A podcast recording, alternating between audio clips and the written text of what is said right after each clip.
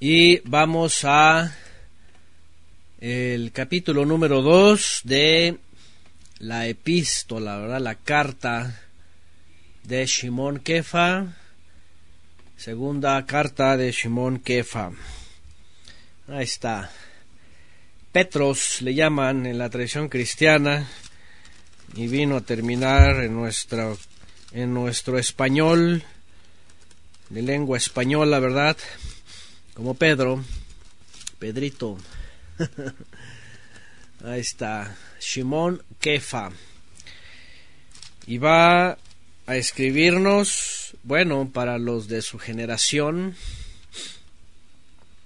y que va a servir hasta las generaciones de ahora.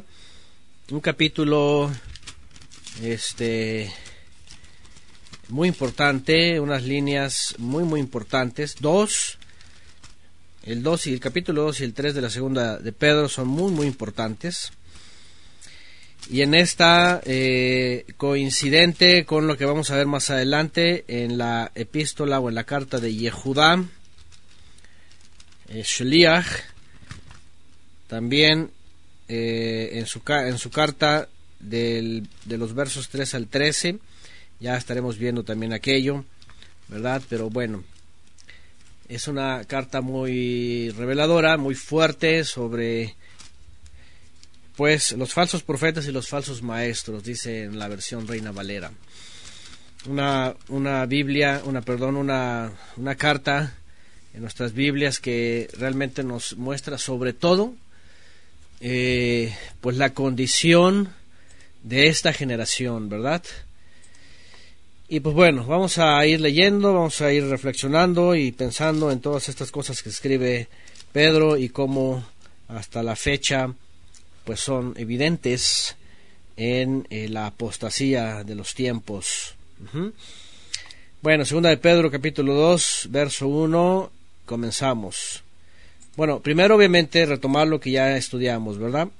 En la primera carta, eh, eh, perdón, en el primer capítulo de esta segunda carta, Kefa nos habla primeramente de la transformación de la, de la presencia divina en nosotros, por lo cual participamos, ¿verdad? Y somos renacidos, nuestra conciencia y nuestra mente eh, tiene un discernimiento de las cosas muy diferentes en el mundo.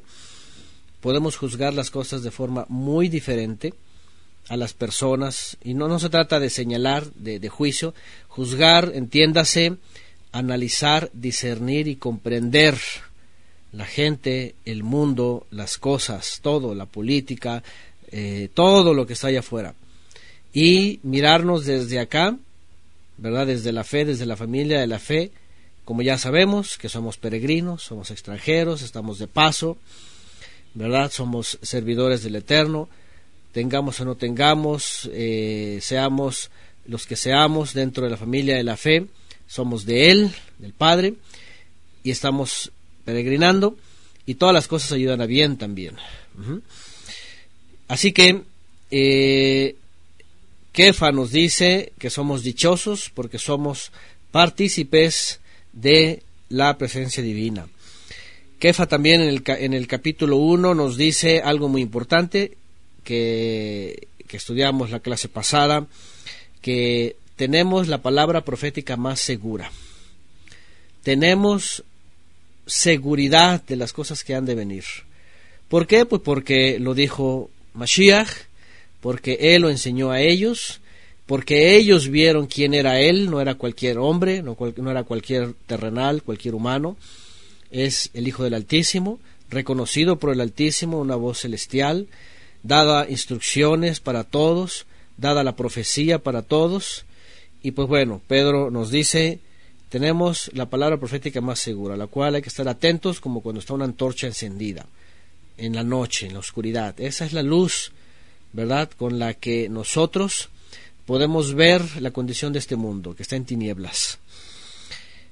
Y después de todo eso, porque las cartas, ustedes saben, igual los evangelios, igual los libros, todos no están seccionados por capítulos y versículos, Pedro sigue escribiendo, pero aunque está seccionada nuestras Biblias, sabemos que él va a continuar con las mismas ideas y por eso en el capítulo 2 continúa con este pero.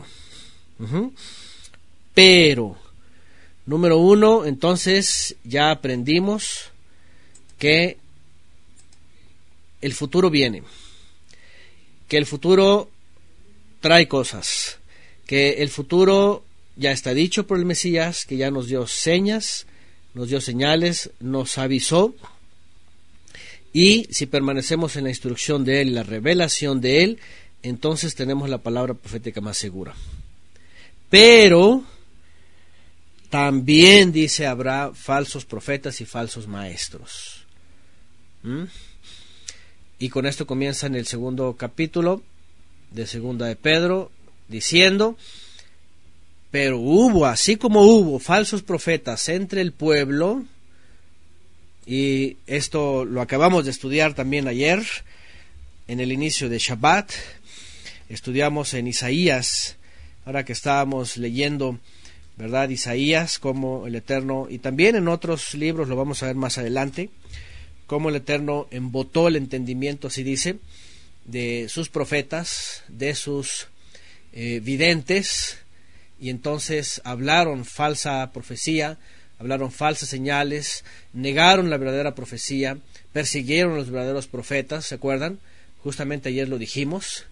¿Cuál es la intención de estos falsos profetas? Engañar, hablar con dulzura, ¿eh? y esto, esto, esto es tremendo, ¿verdad?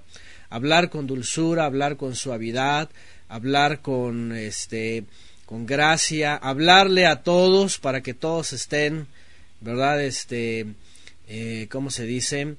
Eh, consolados, entretenidos, eh, sin, sin, sin, problemas, sin remordimientos. ¿ah? Hablamos de, de, el vino de Babilonia. Justamente ayer en, Isaías leímos justamente eso, ¿verdad? Que que teniendo la Biblia no la, no la pueden decodificar, no pueden entender el mensaje real. ¿Por qué? Porque están velados su, su, entendimiento y cuando usan la Biblia la usan para sus dogmas, para su doctrina, para finalmente sus concupiscencias, como ahorita lo va a decir Pedro, ¿no? Es decir, sus deseos finalmente, ¿no? Y básicamente la doctrina es, es una cosa es una cosa que vamos a volver a recordar. Cómo es que llega la apostasía cómo es que de pronto todo el mundo de creyentes por las últimas por los últimos siglos de pronto están metidos en tantas religiones y denominaciones, sectas, movimientos y todas estas cosas, y tú dices, pero ¿cómo? ¿Qué no el Mesías dijo que en él y en su instrucción y, en, y, cumpliendo su instrucción, todos íbamos a llegar a ser uno. Dice, y así el mundo los va a conocer cuando lleguen a ser uno. Y la pregunta es, pero ¿cómo si esos que se dicen ser del Mesías están divididos en miles, si no es que en decenas de miles, o cientos de miles, ya casi, ¿verdad? La pregunta es ¿cómo? ¿Por qué? Bueno, porque ahorita vamos a ver los, maestros y los profetas falsos empezaron a mal usar la palabra, la instrucción, ya de entrada de por sí, saben, desde Constantinopla para acá, incluido el judaísmo para acá y todas sus ramificaciones, y después todas las cosas que ellos mencionaron sobre la escritura, pues se convirtieron en doctrinas. Ya tenemos, por ejemplo, desde Roma hasta todas las hijas y todas las nietas, la doctrina de la gracia. Fíjense nada más. Cómo la doctrina de la gracia ha dañado a tantas personas, ¿verdad? Porque esta doctrina de la gracia que omite, ¿verdad? La instrucción, la severidad de Elohim, el juicio, la, la, por la instrucción, básicamente, ha desencadenado toda una serie de sermones, de homilías, fíjense nada más, dulces, ¿verdad? Empalagosas, ¿eh? este, eh, suaves, que como ayer vimos en Isaías, el pueblo de Israel también lo vivió y solamente querían escuchar eso. algo que les agradara, algo que fuera eh, suave a sus oídos, ¿verdad? Al final de cuentas, comenzó de oír. Y oír por aquí, y oír por allá, y seguir oyendo y oyendo lo que, lo que, algo que les satisfaga. Entonces, por eso Pedro lo dice, aquí por eso dice, hubo también dentro del pueblo falsos profetas, todos esos desde la antigüedad, ¿verdad? Siendo extraviados y llevando al pueblo al, mismo extravío.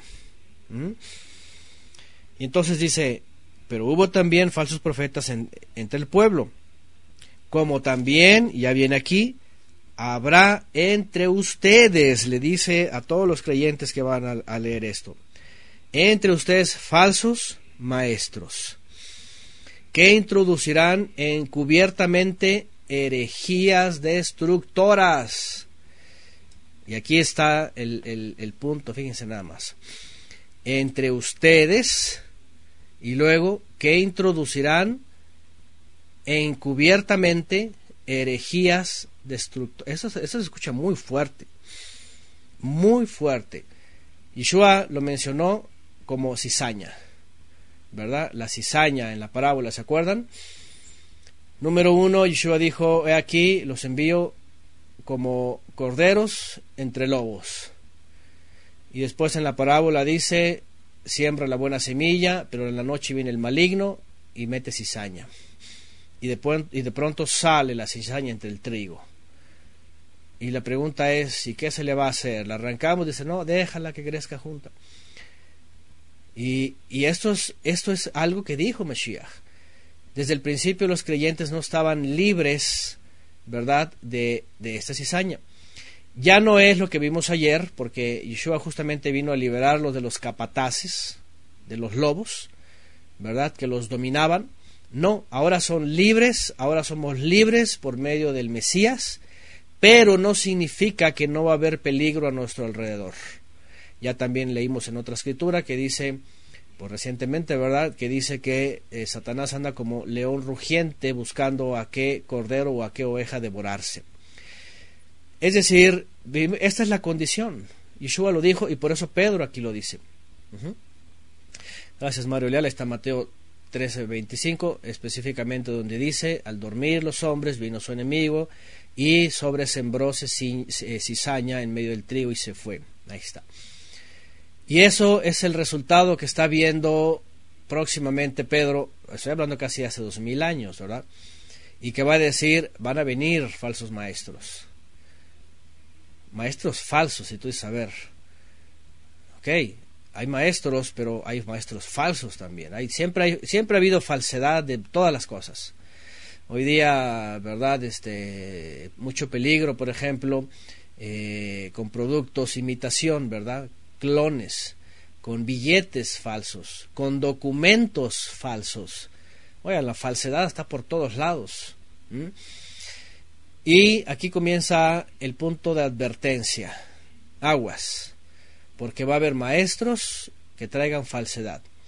Y van a introducir encubiertamente, fíjense nada más la astucia, de forma cubierta, herejías que van a destruir. Herejías que van a destruir. ¿Qué es una herejía? Vamos a recordarles sobre todo también a muchos religiosos la palabra herejía en el griego 139 del diccionario de Strong. A ver. Jairesis. Jairesis. Dicen por acá hasta alimentos falsos. Sí, hoy día hay de toda falsedad de todo tipo, ¿verdad? Jairesis significa, dice, propiamente de elección alternativa, algo alternativo, partido o desunión disensión, herejía, secta. ¿Qué les parece? Partido, desunión, disensión. ¿Mm? Algo que divide, algo que no va acorde con la verdad. A ver, ¿cuántos de ustedes han sido calificados como herejes? no, eso es herético, no, eso es una herejía, no, hoy día todo el mundo califica y sobre todo nosotros, por ejemplo, ¿verdad? Que vamos y le decimos, por ejemplo, a alguien, oye, mira, fíjate que, pues que el Shabbat, por ejemplo, ¿no? Lo, lo, más común, ¿verdad? Este, la observancia, ¿no? Los mandamientos, los alimentos, por ejemplo, ¿no? Lo que es permitido, y salen que, no, esa es una herejía. Y, y muchas cosas, tú puedes decirle a la gente y te dicen, esa es una herejía. Y tú, y tú dices, a ver, espérame, por lo menos sabe la gente que es herejía. ¿Saben o, o, están aplicando cada uno la palabra herejía pues para su propio lugar? Incluso nosotros podemos este, estar en el mismo problema de calificar como hereje algo, ¿sí? Eh, y, estar posicionados en el lugar incorrecto. Este, esto, esto va para todos nosotros, para toda la gente. ¿sí? En el original la palabra herejía, que habla de desunión, que habla de estar partido, que habla de algo sectario, evidentemente está diciendo a algo separado de la verdad que es la instrucción del Eterno y la enseñanza del Mesías. Entonces tenemos que partir primeramente de desde ahí.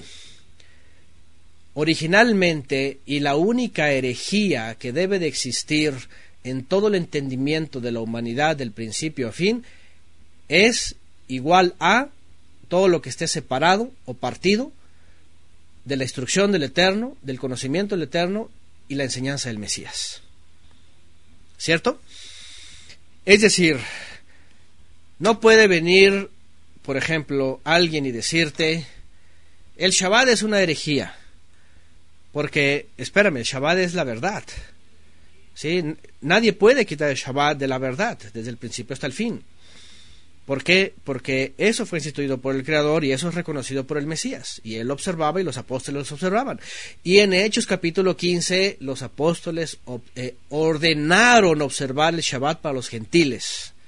Ahí lo dice, y en cada Shabbat van a aprender la instrucción. Entonces, no puedes decir que eh, el Shabbat está partido, ¿verdad? Que es herejía o secta o división de la verdad. No, es, es la verdad. Entonces, conclusión, el domingo es la herejía. Fíjense nada más, eso es importante. Eso es importante. Oye, que, que el, el, día del el Dominis Day es el día del Señor. Herejía. Lo siento, pero esa es herejía. Está fuera de la verdad. Eso sí está partido. Y así podríamos, yo creo que podríamos hablar, uff, días y días de tantas herejías comenzando por el catolicismo, ¿verdad? Domingo, Trinidad, este, uff, Navidad, Año Nuevo y la, la cuaresma que ayer la iniciaron, no sé cuándo empezaron las cosas estas de la cuaresma y quién sabe qué, este, su calendario, sus días, eh, Trinidad, bueno, eso ya lo dije, eh, la doctrina, la liturgia, la enseñanza, la teología, eso sí está fuera de la verdad. ¿Qué les parece? ¿Mm? Así es, por ejemplo, dicen acá, el domingo es la herejía, los que se separaron de lo que el Eterno dijo. Es correcto. ¿Mm? ¿Qué más? Miércoles de ceniza ponen aquí, pues, comienzan con la cuaresma y quién sabe cuánto. Las imágenes, por ejemplo, ¿no? Está, está explícito, específico y directo, no te harás imágenes, punto. Menos te vas a postrar. Cuando alguien viene y dice, no, es que eh, herejía, lo siento. Eso está partido, no es parte de la columna de la verdad. ¿Qué más? Por ejemplo, ahí dice por aquí la, transubstanciación, ¿verdad? Por ejemplo. La Santa Cena, la institución de la Santa Cena le llaman así en el Vaticanus, en el vaticinio, en lugar de adivinación. Herejía. Herejía porque todo eso es dogma. La asunción de María, el Papa infalible. Bueno, el catolicismo tiene una lista muy larga de herejías. Ahora, el judaísmo. Aquí lo siento, ¿verdad?, por los mesiánicos, los efraimitas, los prosionistas, los judio-cristianos, todo este movimiento, todos estos sistemas que vienen y te dicen, no, es que, es que, ¿verdad?, este, eh, y las baraitas, porque, ¿saben?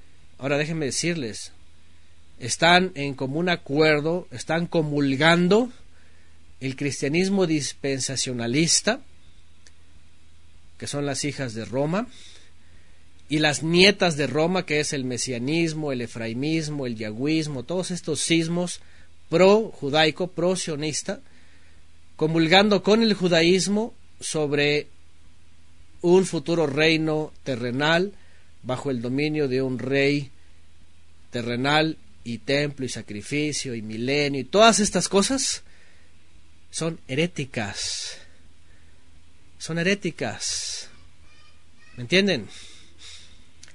¿Por qué? Porque ni el Padre lo enseñó, ni menos el Mesías lo decodificó. O sea, la, la esperanza en el Mesías es redención celestial. El reino ya lo acercó Él, Él es el Rey, ministro, juez y Mesías. Está a la diestra reinando, está recuperando la creación. Cuando termine, entonces vamos al reino eterno con el Padre en la eternidad, transformados y, resucitados los que esperan. Pero cuando alguien te dice, no, es que el pueblo, la restauración y el nombre y los nombres y el templo, y herejía tras herejía. Lo siento, pero si no lo dijo el Mesías, si no lo dice la palabra profética más segura, es herejía.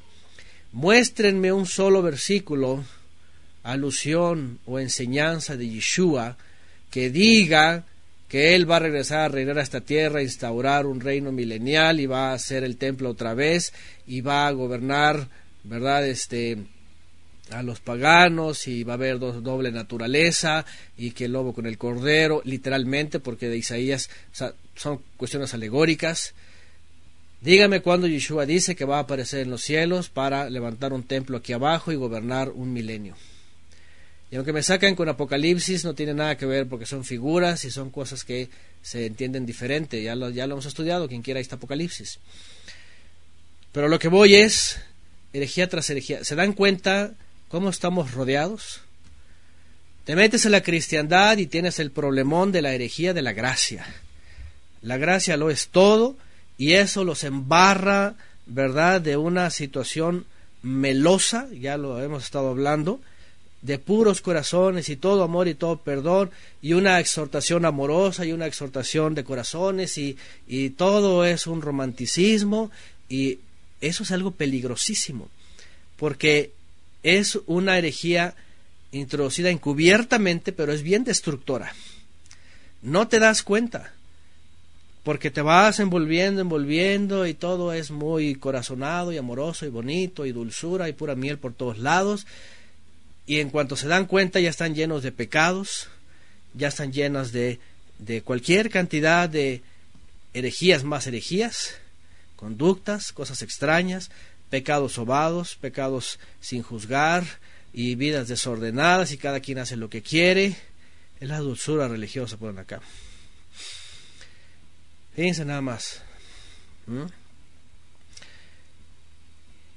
Dice Sara Carreño, lo que celebran y no está en la Biblia, es herejía. Exacto. Pilar dice, todo está corrompido, todos dicen tener verdad. Así es. La única verdad está en lo que enseñó Yeshua. Dice Jimena Arce, dijo, Yeshua dijo, mi reino no es de este mundo, por ejemplo. Cuando alguien dice, no, es que va a venir a traer un reino en la tierra, herejía, porque el reino verdadero es celestial. Lo único que hace Yeshua es acercárnoslo para que nosotros vivamos bajo ese reino. Pero cuando Él aparezca de regreso, Él nos va a llevar al reino eterno. Entonces, en el momento que empiezan a decir es que tiene que venir hasta hablar sobre herejía, lo siento, Yeshua no dijo que va a venir a, a, regresar a traer un reino aquí en la tierra con un templo y más sacrificios, herejía. Ahora, no es mi palabra, no estoy diciendo, no estoy sentenciando yo, lo que estoy diciendo es lo que dice Pedro. Pedro está diciendo aguas porque van a venir falsos maestros, falsos profetas, y van a introducir encubiertamente herejías destructivas, destructoras. ¿Y cuál va a ser el colmo? Vean lo que dice. Negando aún al soberano que los adquirió, trayendo sobre sí mismos destrucción repentina. En comentarios pasados nos hemos detenido en esta última parte del primer verso porque, no sé ustedes, pero nosotros, unos servidores, hemos sido testigos en los últimos 12 años de una herejía destructora que se ha introducido entre muchos creyentes, pero destructora, ¿sí? judaica, talmudista, cabalista, sionista del retorno, y ha persuadido a muchos de que sus raíces judías, de que el pueblo restaurado, pueblo anti-Yeshua, de que los rabinos, de que el Talmud, de que el Zohar, de que la Mishnah, ¿verdad? Y Gemara ya saben, del que el Shulchan Aruch, del que Mishneh Torah, de todas estas cosas, de tal manera que herejías tan destructoras empiezan a minar el corazón y la mente de muchos creyentes para hacerlos poco a poco abrazar a los enemigos del Mesías y después negar al soberano que los redimió. Negar a aquel que su sangre derramó. ¿eh? por, por las vidas pecaminosas de todos. Y restaurarnos y hacernos partícipes de la presencia divina. Sí, el mesianismo. Estoy hablando del mesianismo destructor, lamentablemente. Otra vez, no estoy hablando la ligera, ni es algo ligero, lo he visto en los últimos 12 años.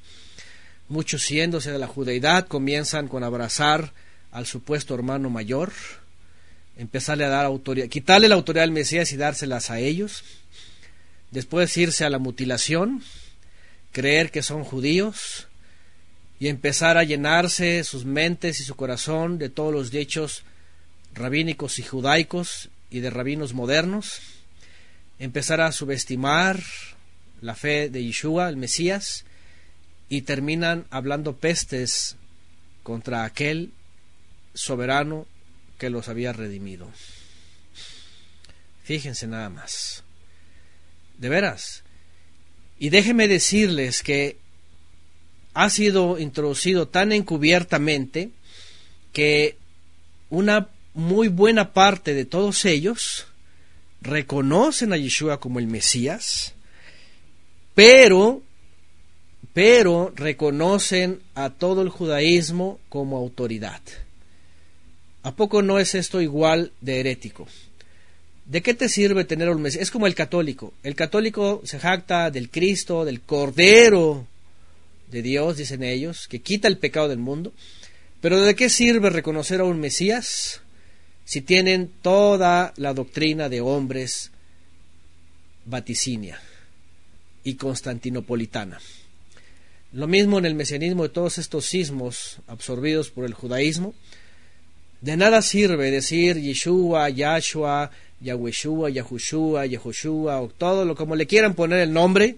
De nada sirve tenerlo hebraico, vestido de judío, con tzitziot gigantes, como lo que sea. De nada sirve decir que es, que es el hebreo, que es el judío, que es todo eso. De nada sirve hablar en hebreo y de hablar a Hayod y a Gitod y quién sabe cuántos, ¿verdad? Dice que sus hebreos, ¿verdad?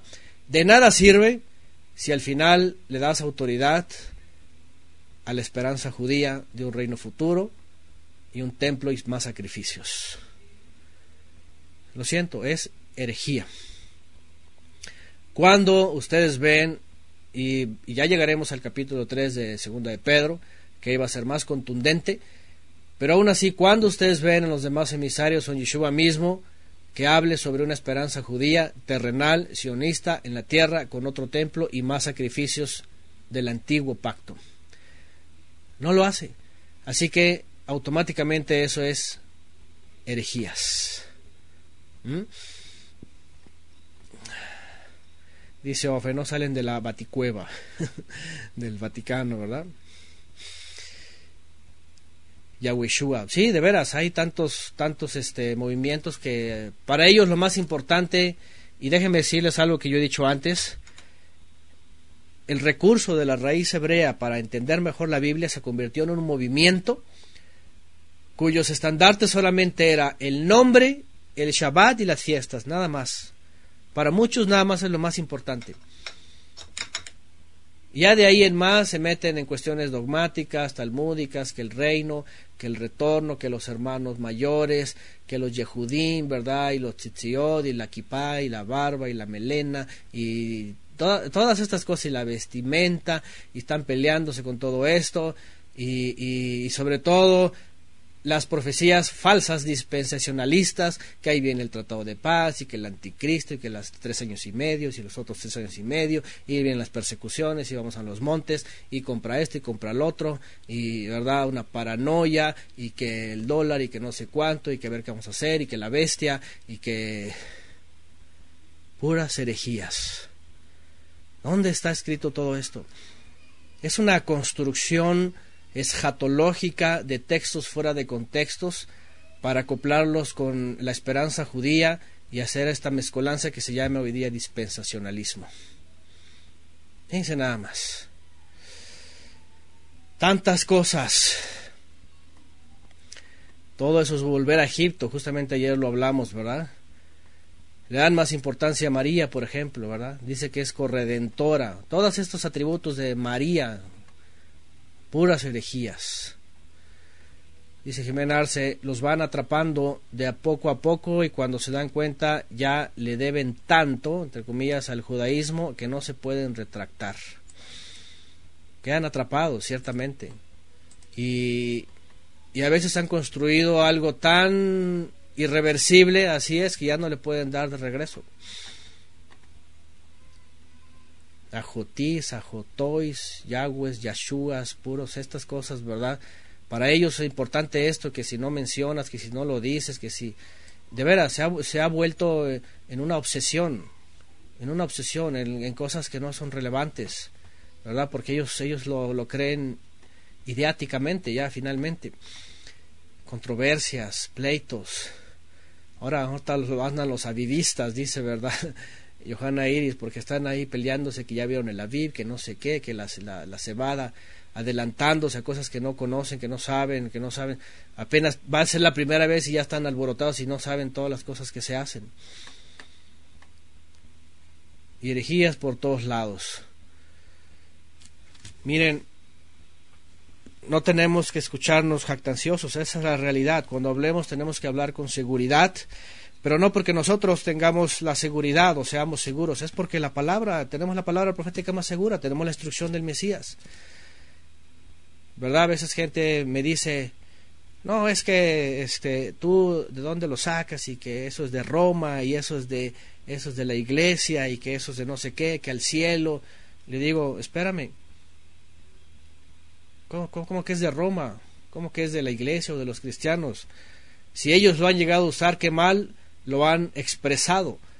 Pero eso es tan bíblico como que Yeshua dijo voy al Padre y voy a preparar lugar y voy a regresar para tomarlos y para que estén conmigo, para que donde yo estoy vosotros estéis. Y esa es la promesa celestial. Porque luego vienen hasta los... Hubo un tiempo, ¿verdad? Que hubo unos, unos efraimitas ahí obstinados y nos decían, a ver, ustedes se van a ir al cielo, ya tienen sus trajes de astronautas, ¿en cuál nave se van a ir? Estaban pensando Imagínense, ¿verdad? Su sarcasmo, su ironía. Oh, sí, cómprense sus trajes de astronautas y que no sé qué. O sea, gente que no, no solamente está llena de herejía, sino además tienen un pensamiento tan limitado que, que no creen en lo celestial. O sea, tienen un, un cerebro tan limitado que ni siquiera pueden discernir lo celestial, el entorno celestial, el tercer cielo. O sea, si tú le hablas del tercer cielo no te van a entender nada. Te van a decir, ay, ¿en qué nave nos vamos a ir? Y ya no sé de veras si son sarcásticos o, o son insanos mentales, porque parece que no conocen las escrituras. Pero no es ninguna herejía, Yeshua lo dijo. ¿Mm? Yeshua lo dijo la casa de mi Padre, hablando de la eternidad, hablando de los cielos, hablando de las cosas celestiales, hablando de la transformación. Shaul de Tarso también lo dijo. ¿verdad? Es nuestra morada temporal. Pedro lo acaba de decir, lo, veímos, lo, leímos en el Shabbat pasado. Esta morada temporal, pero recibiremos la que viene, la celestial, la eterna, la carta a los hebreos. Es decir, hay tantos. Entonces, otra vez, cuando vamos a juzgar qué es herejía, aquí está, ¿verdad? ¿Quiénes son los falsos maestros? que introducen herejías, vamos a entender desde la escritura, primero, qué es la verdad. Yeshua dijo, y, y, no, y no nada más es una expresión repetitiva, ¿verdad?, para una asociación, pero cuando Yeshua dijo, conoceréis la verdad, porque hoy día ya cualquiera dice conoceréis la verdad y cada quien tiene su verdad, la verdad verdadera, la única verdad es la enseñanza del Mesías. Entonces, cuando conocemos esa verdad, entonces esa así nos libera de todo lo demás. Y cuando sabemos la verdad de Él, entonces vamos a poder juzgar qué cosa es herejía. Vamos a poder juzgar qué cosa es herejía. Y sobre todo este tipo de, de repercusiones herejías tan destructoras que van a negar aún al soberano que los salvó, que los adquirió, que los compró. ¿Y cuál va a ser la consecuencia? Trayendo sobre sí mismos destrucción repentina. Bueno, enmarco esto porque ustedes, yo creo que como nosotros, especialmente cuando hemos salido de las hijas de Roma o de Roma nos topamos con las nietas.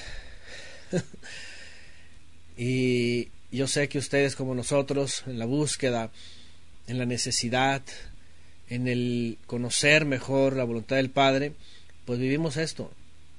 Y finalmente tuvimos que juzgar desde la instrucción y desde la enseñanza de Yeshua qué cosa era herejía y por qué no podíamos seguirla. Imagínense, si nosotros pasamos ¿verdad?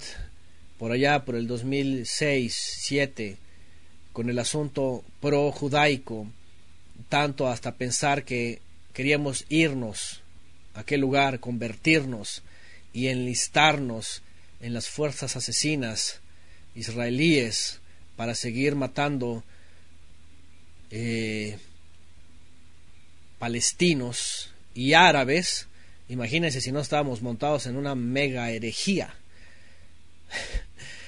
¿Cuál es la verdad? La verdad es, Yeshua cuando regrese enviará a sus malachim a todos los puntos de la tierra para levantarnos y entrar al reino celestial.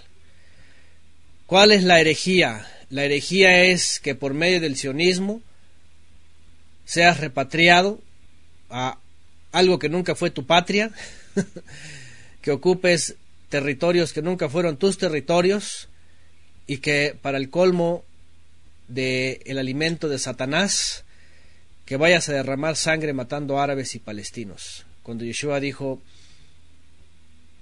a tu enemigo no le desees el mal, bendícelo. Y todo este sistema enfermo, herético, asesino, ¿verdad? Sinagoga de Satanás, lo que hacen es introducirte odio, desprecio, elitismo, clasismo, racismo y desearle mal a tu prójimo. De veras. Y todavía yo conozco gente que está abrazada de este sistema sionista asesino. Perdóneme, no se le puede decir de otra cosa. Jamás vas a ver en este movimiento que incluye mesiánicos y efraimitas y otros istas y otros ismos, jamás vas a ver una línea entendida de la enseñanza de Yeshua en ellos. Tú dices, oyes, pero Yeshua dijo sobre los enemigos, sobre eh, la tierra, sobre este, la redención, sobre qué va a pasar, iremos o no iremos. Él dice, ustedes solamente vean las señales.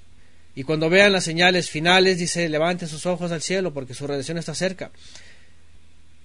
Entonces, eso de ir y que ese es el arrebatamiento y que la tierra y que el Negev y que todas estas cosas y que Perpat, todo eso es herejía. Lo siento, pero... Y no es mi juicio, es lo que dice la escritura. Y Pedro lo estaba diciendo. Por cierto, Shaul de Tarso, Kefa, Yohanan, todos los Sheliahim del primer ministro, los discípulos, entendían todo esto. No pensaron ni se afanaron en regresar a la tierra, no estaban esperando un templo futuro, un templo tercero. Eh, de entrada estaba levantado el segundo templo, no estaban esperando este un anticristo exclusivo. Más adelante en las cartas de Juan vamos a hablar de la otra herejía dispensacionalista, de un supuesto anticristo que va a salir por ahí resucitado o convertido o quién sabe qué o poseído y que va a ser un gran líder. Todo eso es herejía también. Lo han construido de textos fuera de contexto, pero son heréticos. Yohanan dice, han oído del anticristo, oigan, hay muchos anticristos. Yohanan hace casi dos mil años dice, ¿han, ¿han, oído del anticristo? Pues han salido ya muchos anticristos. Han salido muchos y andan por todos lados. ¿Quiénes son? Son los que niegan a Mashiach, que vino en carne, dice, dice. Y bueno, añádanle, dicen por acá, Talmud, que es Mishnah y Gemara, Shulchan Aruch, añádanle eh, Rashi, este, eh, añádenle todos, todo el judaísmo, Nachmanides, Maimónides, eh, Kabbalah, todo, todo es herético. Otra vez, para poder discernir y saber lo herético, tienes que saber la verdad. Y la verdad solamente está en la instrucción del Padre y en la enseñanza del Mesías. Fuera de ahí, herejía, lo siento. Dice Josué y Olga, los mesiánicos que, practican Kabbalah le lanzan hechizos de maldición a los patrones cuando los despiden por ser malos empleados. Sí, hay muchas cosas de estas locas. ¿verdad? Se creen ellos como los, los dueños de la gente y de todo y, y creen que tienen derecho y poder para juzgar así esas cosas. Pilar dice, hay movimiento que dicen que Putin, el presidente de Rusia, es el anticristo. Están diciendo que el anticristo está por todos lados, que es este, que es el otro. Desde Obama, que era el Obama, que el presidente negro, desde, desde siempre el Papa, el tal presidente, el tal presidente el otro. Hay muchas especulaciones, se dice por aquí, se dice por allá, una figura, un personaje. Hay de todo, hay, hay, movimientos que hasta dicen, es Juan Pablo II, va a resucitar. Otros están diciendo que es Hugo Chávez porque va a resucitar y que va a ser el anticristo. Otro, hasta aquí en México están diciendo que, ¿verdad?, el actual presidente es el, anticristo. ¿verdad? Que el, que el presidente chino, hace un tiempo estuvieron diciendo que Donald Trump, estuvieron diciendo que también era este el coreano, el norcoreano, que ahora que Putin, eh, o Putin, como se diga en ruso. La cosa es de que es paranoia. Apenas ven a un individuo y hace el anticristo. Fue Fidel Castro, fue el otro Castro y todos son anticristos y tú dices, ¿dónde está el anticristo? Entonces, y dice Johanan hace casi dos mil años, ¿han escuchado del anticristo? Hay muchos anticristos. ¿Quiénes son? Los que niegan al Mesías. Y están en el judaísmo. están en el judaísmo. Hasta Maduro, hasta Maduro dicen por acá que es el anticristo. O sea, ya todos califican para anticristo. Es paranoia y es herejía. ¿Mm? Y cada quien tendrá su versión y cada quien opinará lo que quiera, pero, pero acuérdense que es una construcción es jatológica sobre una teología dispensacionalista. Bueno, regresamos, segunda de Pedro, apenas estamos en el 1. Bueno, todas estas herejías traen destrucción sobre sí mismos. Y eso es muy importante. De veras, yo mismo estaba en un momento en el lugar en donde creía que tenía toda la verdad, iba a ser redimido para entrar al reino milenial futuro. Cuando el Padre nos hacía ver estas cosas y nos abría los ojos y nos quitaba el velo, nos decía, ¿sabes qué? Te vas a ir directito al reino terrenal que se va a estar quemando en este, en este mundo. porque eso no es lo que prometí por medio del Mesías, me estaba diciendo en la palabra y no es de que me habla y que me susurra, no, no, esas cosas, yo entiendo la gente, ¿verdad? Que hay demasiada emoción y por el pentecostalismo, pero ¿quieres oír la voz del Eterno? Está en el Mesías. Él ahí habló, dice, profeta les levantaré en medio de sus hermanos, voy a poner mis palabras en su boca y, yo, y él va a hablar lo que yo diga y el que no lo escuche yo lo voy a cortar del pueblo. Así que tuvimos que decir, ¿sabes qué? Vámonos, vámonos, vámonos directo a escuchar al Mesías y lo que diga él es autoridad final y punto, se acabó. No crean que no, pasé por la cristiandad dispensacionalista, pasé por la cristiandad calvinista, pasé por la cristiandad arminiana, pasé por el yahwismo, pasamos por el efraimismo, pasamos por el mesianismo, pasamos por todos esos sismos.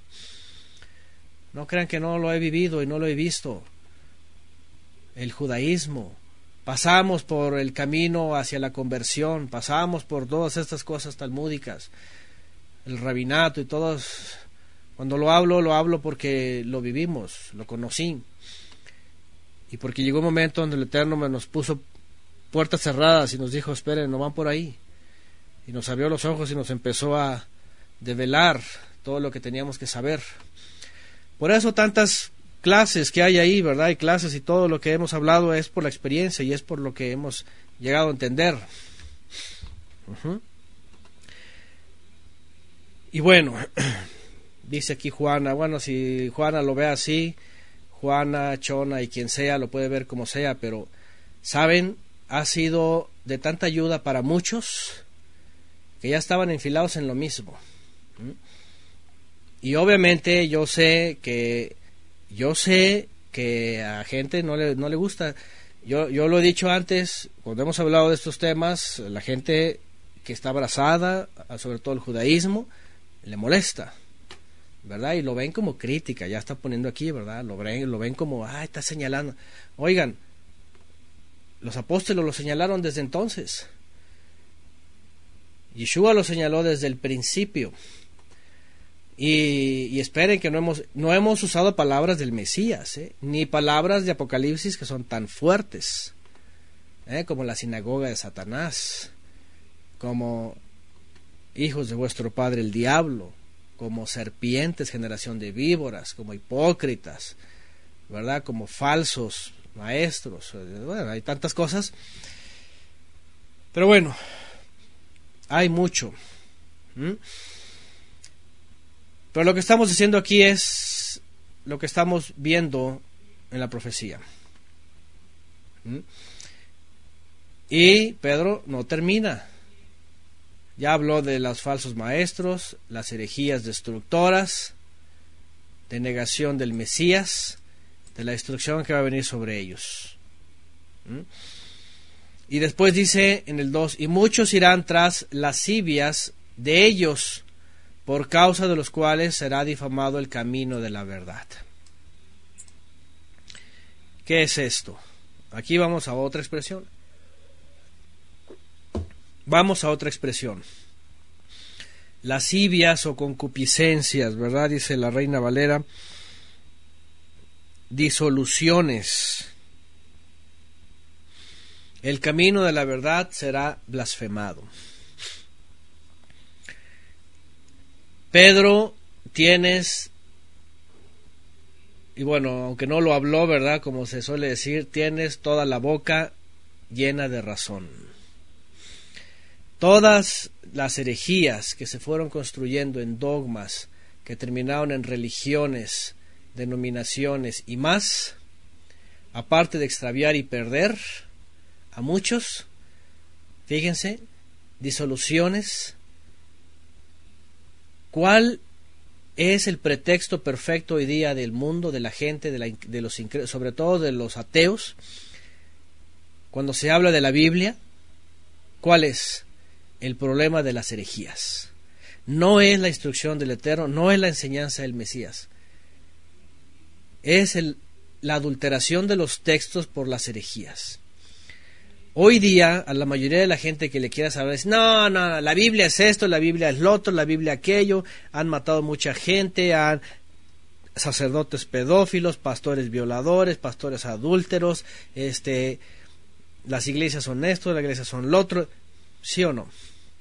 El mundo lo dice tan, tan sencillamente. Son ladrones, se la pasan estafando, hacen negocio de la gente. ¿Sí o no es lo que dice la gente? Y es la realidad. ¿Verdad? Otra vez, perdón, no, se ofenda a nadie, pero esas son realidades. El camino de la verdad es difamado, pero porque ya la gente ya no ve la verdad, lo que está viendo es el producto de las herejías es el producto de las herejías. Pues cómo no vas a juzgar todas esas cosas. Pero lo malo es de que la gente juzga incluso la verdad. Y por causa de las herejías, hoy día expresadas en religiones y denominaciones, pues obviamente el camino de la verdad es difamado. Es difamado. De veras, tú ya no puedes ni acercarte a alguien y decirle una verdad, porque van a decir, ah, son imaginaciones, cada quien se hace su Dios a su forma, cada quien cree lo que desea, lo que anhela, cada quien está esperando lo que viene de su corazón, de su mente. Cada religión se hace su propio Dios, cada, ¿verdad? Cada eligen su propio día, sus formas y es la realidad. Por causa de las herejías, el camino de la verdad es difamado.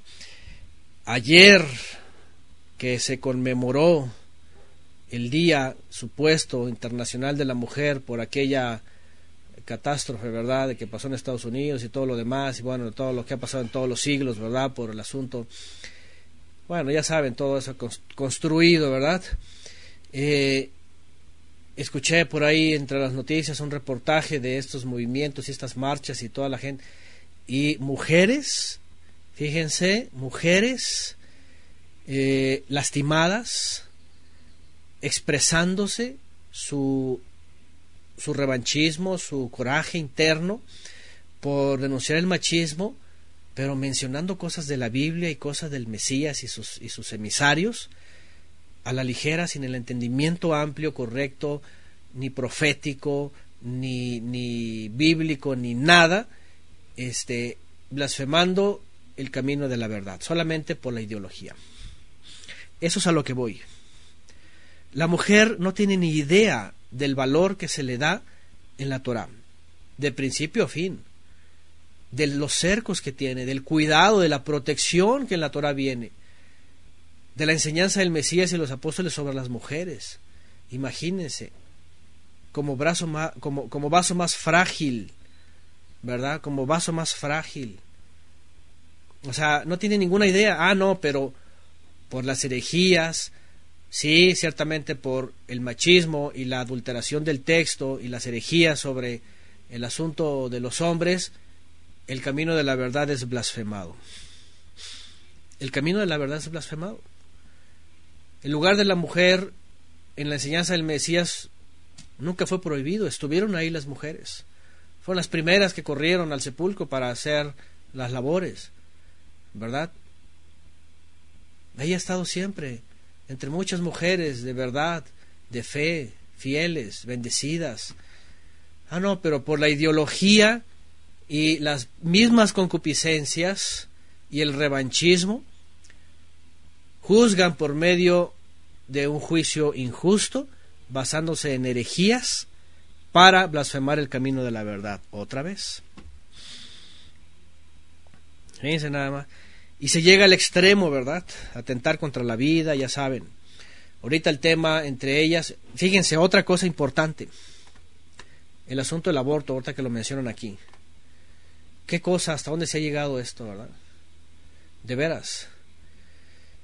La gran mayoría de las mujeres que buscan esto es por su vida de libertinaje, su irresponsabilidad, sus concupiscencias, incluidos los hombres, ¿eh? porque ahí es un asunto de dos, concupiscencias, eh, fornicación, orgía, adulterios. Ah, pero cuando van a exponer el asunto del aborto, siempre salen con el tema de que, ¿y qué tal si fui violada? ¿Y qué tal si, verdad, cárcel para mí y, y, libre a los violadores? O sea, sacan el ejemplo que es muy raro entre todas las mujeres que abortan. La gran mayoría de las mujeres que están abortando, quieren abortar, es por su lascivia, ella con los hombres. Es una cosa de dos, Pero aquí el punto es, vean cómo el camino de la verdad otra vez es blasfemado. Porque se van en contra de la Biblia. También se van en contra de la Biblia. Es que es el machismo y que, y que si es la vida hay esa Biblia y que por qué la Biblia y que no es pecado y yo quedo libre y es mi cuerpo y salen con todas estas cosas. Fíjense nada más. Es un mundo totalmente en desorden. Desorden. Y aquí está, vean, por las disoluciones, lascivias, concupiscencias, deseos, desviaciones, el camino de la verdad será difamado. Tres, todavía para añadir. Y por avaricia os explotan con palabras fingidas, sobre los cuales la sentencia pronunciada desde antiguo no está ociosa y su perdición no dormida. Esa es otra faceta que justamente ya la mencioné y la hemos mencionado antes y está siempre presente. Al final de cuentas, todo es negocio. Por la avaricia. Por la avaricia. ¿Qué es avaricia? Bien, vamos a ver lo que pone aquí en el griego. Ahí está, en el Strong. Fraude, extorsión, avidez, codicia, avaricia. Puros trasquiladores de ovejas, ¿verdad? Puros lobos rapaces. Dice nada más. De esto sobra recordarlo, ya lo hemos hablado y ustedes lo han visto. Sobre todo sus movimientos apostólicos, apostolóbicos, es una barbaridad. Y no solamente en la cristiandad, el judaísmo también y el, y el catolicismo. ¿eh? Todo es concentrar a su gente para, órale, pasar la trasquiladora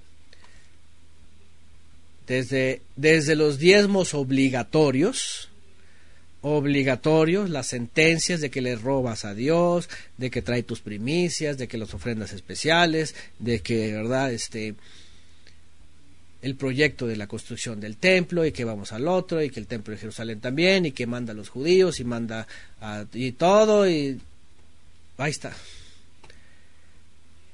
No hace falta que lo diga igual. A lo mejor algunos van a decir, ay, estás criticando, ¿verdad? Oyes, ¿cuál crítica? Ni siquiera es crítica constructiva, es una, es una denuncia profética.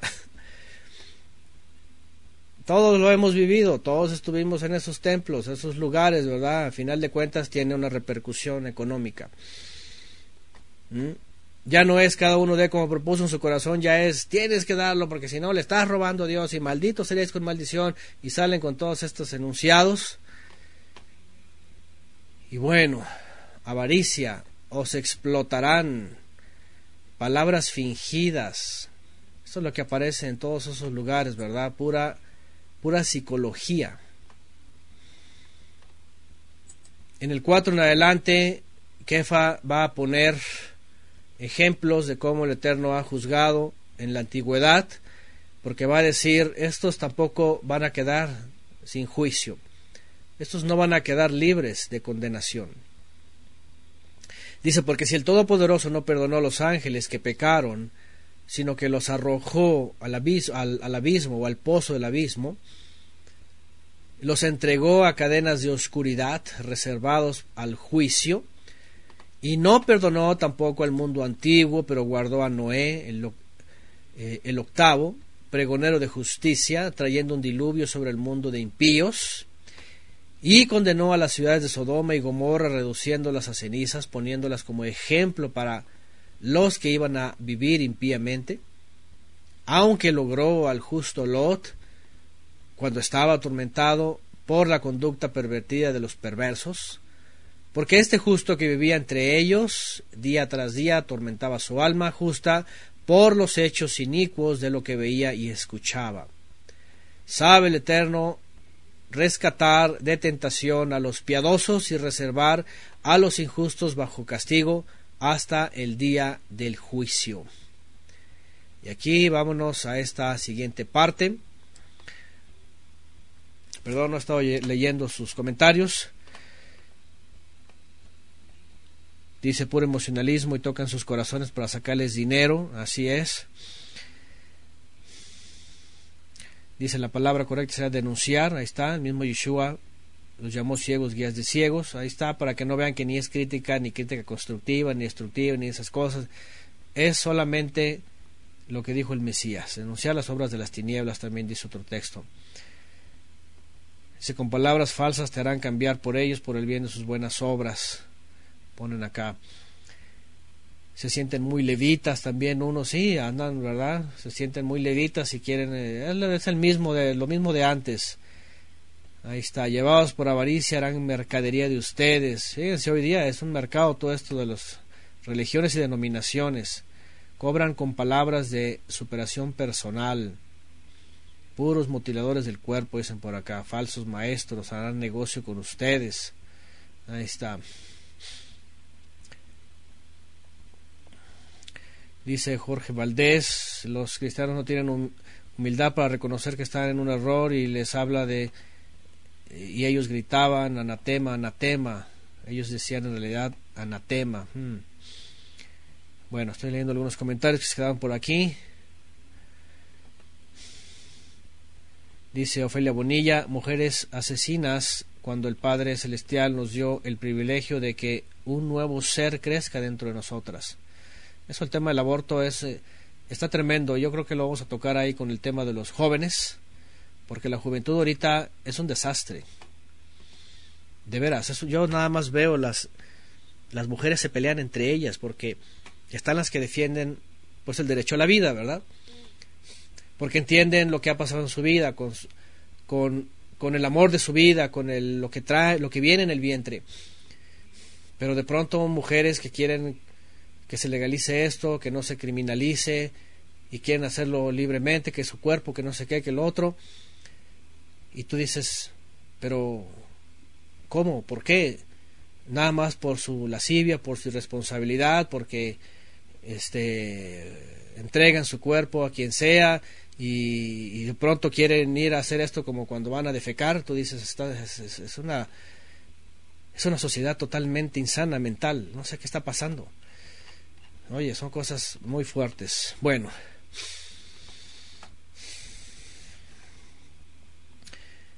Dice por acá, había un pastor cristiano que decía que sabía canción, eh, cantar en la alabanza para doblegar a la gente. También manipulación, ¿verdad? Psicología. Con eso los tenía llorando a todos. Fíjense nada más. ¿eh? ¿Cómo usan esto, eh? ¿Cómo usan esto? Bueno, ya leí algunos comentarios por aquí. Vamos a esta última parte que leí, del 4 al 9. Kefa va a decir, a ver, Pedro dice, estas cosas no tienen perdón.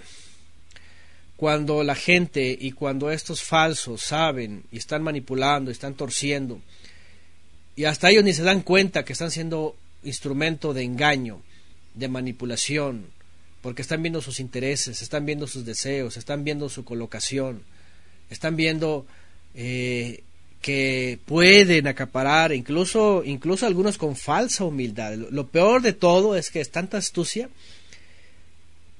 que hay falsa humildad, que se ven muy propicios, muy, este, eh, pues sobre todo esto, propicios, eh, ¿cómo se dice? Generosos, dadivosos, y que al principio todo es entrega y entrega y entrega y puro melosidad, ¿verdad? Pero siempre así comienza este asunto, así hasta que después ya acapara y entonces controla. Y ya saben, ya empiezan a hacer sus templitos, empiezan a hacer sus lugares y luego ahí, ahora le vienen los corderos y las ovejas y ya después lo viene lo otro. ¿ah? A lo que voy es esto, tenemos que estar conscientes de nuestros actos. Si no somos guiados por el Ruach HaKodesh para el servicio correcto del Eterno en nuestras vidas, Cuidado porque las herejías destructivas y destructoras te van a llevar por un lado donde no piensas. Y el momento que no te das cuenta, ya sea la doctrina de la gracia, la doctrina del amor, la doctrina mesiánica, que del retorno, que no sé qué, que del nombre, que quién sabe cuántas cosas, de pronto ya estás enrolado en eso. A lo que va Pedro es a decir aguas, porque cuando viene todo este actuar y todas estas consecuencias, ya no hay perdón por los pecados. Así como lo dijo en la carta a los hebreos Shaul de Tarso, ¿verdad? Llega un momento en donde ya no hay perdón por los pecados. Aguas. No te engañes a ti mismo. Y entonces empieza a citar. Y lo pone, lo estoy diciendo porque lo va a poner como ejemplo, porque ni siquiera el Eterno perdonó a los ángeles que pecaron, sino que los arrojó al pozo del abismo. Tampoco perdonó al mundo antiguo, pero guardó a Noé. Y además, así como no perdonó a Sodoma y a Gomorra, ¿verdad? Y las condenó a las cenizas, poniéndolo como un ejemplo, así va igual a castigar a todos aquellos que con, como dicen los, los, los juristas, ¿verdad? Y los abogados, que con toda alevosía y ventaja actúen. Y aquí, dicho sea de paso, incluye a Lot, ¿verdad? como una referencia para decir librémonos de esto, guardémonos de esto, porque estamos en un mundo hoy día como Sodoma y Gomorra o como Noé antes del diluvio, escasos entre multitudes que van directo al caos, directo al caos. Ahí está Hebreos 10:26, gracias Mario, está poniendo el texto que cité, que sabiendo, muchos sabiendo están, miren, es, es una cosa, es una cosa espeluznante. Yo lo he dicho, cuando estuve en el cristianismo y en la última iglesia que estuve en el disque equipo ministerial, es una cosa espeluznante cuando ves a esta gente que dicen que son ministros, ¿verdad? Pero saben que hay cosas que están ellos controlando, manejando, manipulando a la gente, pero ellos dicen, pero, pero pues es que así es, así es la empresa de Dios. Es que tenemos que hacer esto, obligarlos y tenemos que para que diezmen, para que para que apoyen, para que estén ahí, para que hagan, para que vayan, para que sirvan, porque son, son, son servidores y, y ves algo, ves cosas espeluznantes que dices, estos qué onda, se apoderan de la gente, de las vidas de las gentes. No, yo lo vi, así controlan a la gente. Y es que dicen ellos, bueno, es que sí es, es, que es la empresa de Dios y están en nuestras manos y, están puestos para, para que nos sirvan. Lo que estoy diciendo es esto, por eso concité Hebreos, porque hay quienes saben, pero las herejías destructoras también les han llevado a pensar, bueno, pero es que sí es, ¿verdad? Este, eh, como el dicho ese maquiavélico, ¿verdad? Que un día cité, ¿verdad? Que dijeron que era la autoría. El fin justifica los medios y el fin es redención y Cristo viene y dicen ellos y el reino y todo esto. Dice, pues como sea, pero vamos a hacerlo y no importa lo demás. El fin justifica los medios. ¿Me entienden? Entonces ya no solamente hay los que de plano son lobototes, como los que ya conocen en, el sistema apostolóbico, pero hay otros con toda discreción ahí en sus lugarcitos, ¿verdad? En sus templitos, sus iglesitas, trabajando de esta forma. ¿Mm? Jenny Benavides dice, sí, es espeluznante, dice lo que viví en el pentecostalismo, también pura manipulación y ellos están ya vacunados. Esa gente dice, bueno, es que sí es, es, es, es, el, es la empresa de Dios, dicen. De veras, son cosas ya tremendas. Y está diciendo aquí Pedro, pero el juicio va a venir sobre todos ellos de la misma forma que vino sobre la generación de Noé, en Sodoma y en Gomorra, como los ángeles también fueron castigados y lanzados al, al pozo del abismo. ¿Mm? y cita a Lot. Lot dice, lo pone como ejemplo de hombre justo en medio de generaciones perversas, inicuas, que él estaba buscando salir de todo eso, protegiéndose, guardándose. Dice, porque este justo que vivía entre ellos día tras día atormentaba su alma justa por los, por los hechos inicuos de lo que veía y escuchaba, hasta el día también que llegaron los Malahim, ¿verdad? Imagínense nada más. Sabe el Eterno rescatar de tentación a los piadosos, a los observantes, entiéndase, y reservar a los injustos bajo el castigo del día del juicio. Y esto es lo que seguramente vamos a experimentar. hay de dos. Estar bajo la soberanía del Todopoderoso, guardados de este mundo maligno, o estar bajo la empresa del Dios de este mundo, dice aquí Jimenarse. Porque dicen ellos, es que así es, es la empresa de Dios, sí, del Dios de este mundo, ¿verdad? De Mammon. Porque todo es control, materialismo, piramidal, jerarquías, imposición, manipulación, dineros. Dice nada más que cosa más tremenda.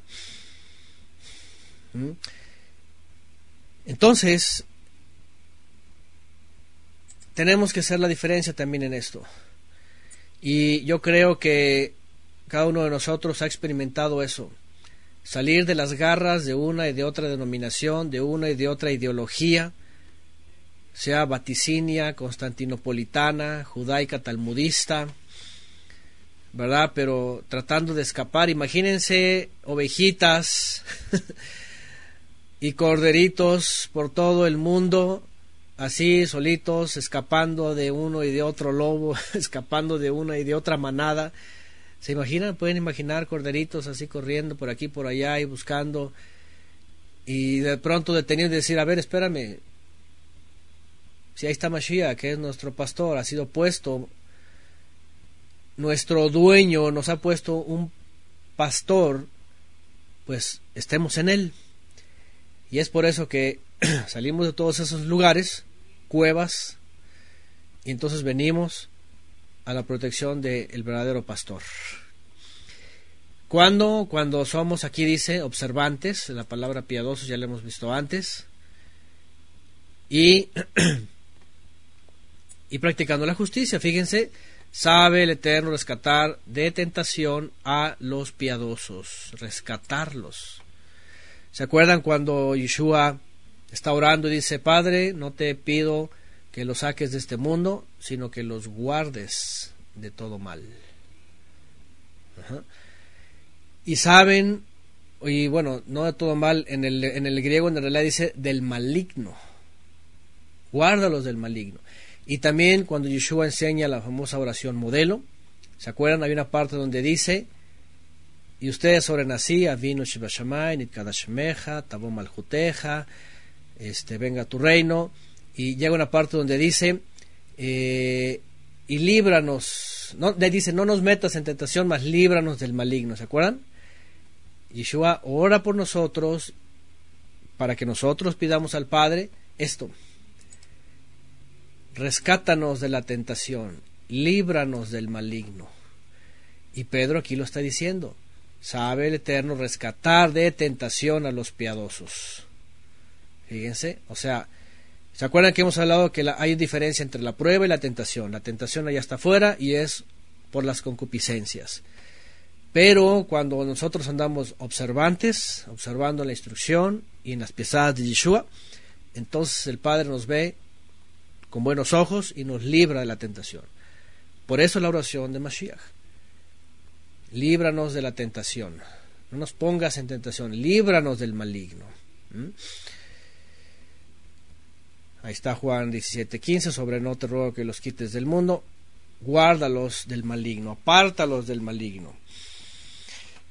Y él sabe, dice, rescatarnos. Mateo 6:13, no permitas que cedamos ante la tentación, sino rescátanos del maligno. Ahí está, ahí está el otro, vean. Segunda de Pedro 9, sabe el Eterno rescatar de tentación a los piadosos. Es decir, ¿qué es lo que necesitamos? No necesitamos un diploma de una iglesia, una aceptación, un ser miembro, no necesitamos reconocimiento, bautismo de ellos, nada de eso, no necesitamos un título, una denominación, una etiqueta. ¿Qué necesitamos? Ser ovejas y corderos del rebaño verdadero, con el Mesías verdadero, y andar en obediencia, punto. Ahí el Eterno nos va a librar de la tentación y nos va a, y nos va a guardar del maligno. Esa es la solución. Esa es la solución. Santiago 4.7 también para añadir, sometámonos pues a Elohim, resistirá al diablo y huirá de vosotros. ¿Se dan cuenta? Podemos estar pastando tan deliciosamente en la palabra día tras día en este mundo hostil y mientras estemos alimentándonos y rumiando y viviendo, el maligno no te puede hacer daño. No necesitas guerra espiritual, ya saben, porque ya hay movimientos, ¿verdad? Que la guerra espiritual y que peleate con los demonios y échalos fuera y que quién sabe qué y que lánzale maldiciones y que libérate y que las liberaciones y todo eso es una faramaya, todo un show pentecostal. Y la Biblia no te dice nada de eso, solamente te dice confía en Él, Él te va a guardar, obedece y vive la fe, punto. Punto. El maligno va a huir, se acabó. se acabó. Igual lo hablamos ayer, ¿verdad? En la clase de Isaías. Y la clase se llama así, ¿verdad? Corres a Egipto o esperas tranquilamente y confiado en el Eterno. Hay de dos. Y estamos como Lot en medio de un mundo que es Egipto, Sodoma y Gomorra. Así que la solución es sencilla. Espera en Él, aguarda en Él, confía, sé observante y Él te va a librar de todo el mal. Él te va a librar de todo el mal.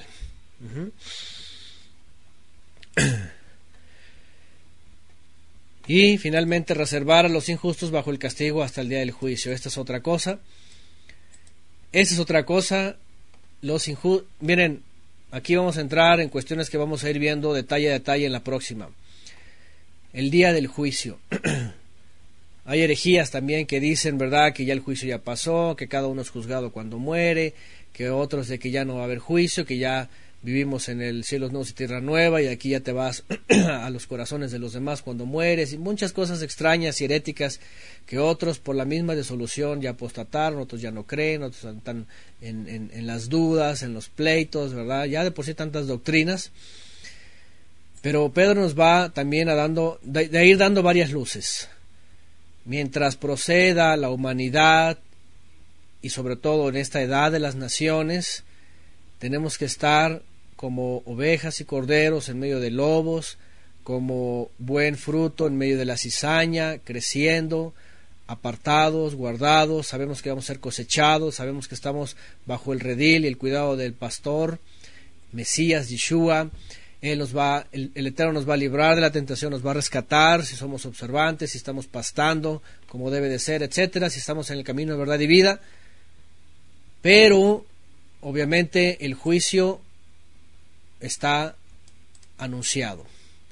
Aquí Pedro está diciendo, ¿verdad?, que los injustos van a ser, están reservados bajo castigo hasta el día del juicio. Número uno, va a haber un día del juicio, el cual no ha ocurrido porque sigue la maldad, sigue la iniquidad, sigue creciendo el mundo sodómico, Egipto, eh, gomórrico, por decirlo de alguna forma, Sodoma y Gomorra y Egipto, ¿verdad? Siguen presentes en este mundo la maldad, el pecado, la transgresión. Tenemos que perseverar como Lot en medio de un mundo hostil, inicuo, pero el punto es, hay un día del juicio. Hay un día del juicio y tenemos nosotros que permanecer para ser librados. Pero, por supuesto, los que han estado en iniquidad y no han estado en la verdad, aquí dice Pedro, están reservados esos injustos para el castigo hasta el día del juicio. ¿Mm? Y sí, en el día del juicio, como ya sabemos, dice que aparecerá el juez y juzgará a todos, pondrá unos a la derecha y otros a la izquierda. Sencillo, ya sabemos todo eso. Segunda de Pedro 10 dice, y mayormente a los que van tras de la carne en concupiscencia de contaminación y desprecian la autoridad. Atrevidos, arrogantes, que no tiemblan al hablar mal de las potestades superiores. Pedro se refiere en específico en el primer siglo, teniendo enfrente sobre todo, sobre todo, a un judaísmo hostil, y, y también, por, por, qué no decirlo, aparte de antimesías, pues finalmente diabólico, porque Yeshua así lo mencionó, el judaísmo más recalcitrante, antimesías, era eso. Yeshua se los dijo, dice, vosotros sois de vuestro padre el diablo, dice, serpientes, generación de víboras, o sea, era una cosa tremenda. Y cuando Pedro enmarca eso es porque está diciendo, ustedes están en contra de toda autoridad del Eterno atrevidos, arrogantes, y que no les interesa hablar de las potestades superiores, o sea, es decir, hablar del Mesías entronado, del poder en los cielos que el Padre le ha dado, de que es el juez. ¿Cómo se atreven a, a, levantar voz hasta el día de hoy? Hasta el día de hoy en el judaísmo de veras son demasiado atrevidos y con mucha arrogancia le dicen al Mesías rey entronado a la diestra del Padre, le dicen Yoski. Es una palabra que tiene que ver con que es hijo de fornicación, imagínense. ¿Eh? Le están diciendo que, que es un hijo ilegítimo, que Miriam fue una prostituta y que se enredó ahí con un egipcio y un montón de cosas en el Talmud, así lo tratan. Imagínense en contra de, las, de los poderes superiores, o sea, es una cosa de veras blasfema. ¿Mm?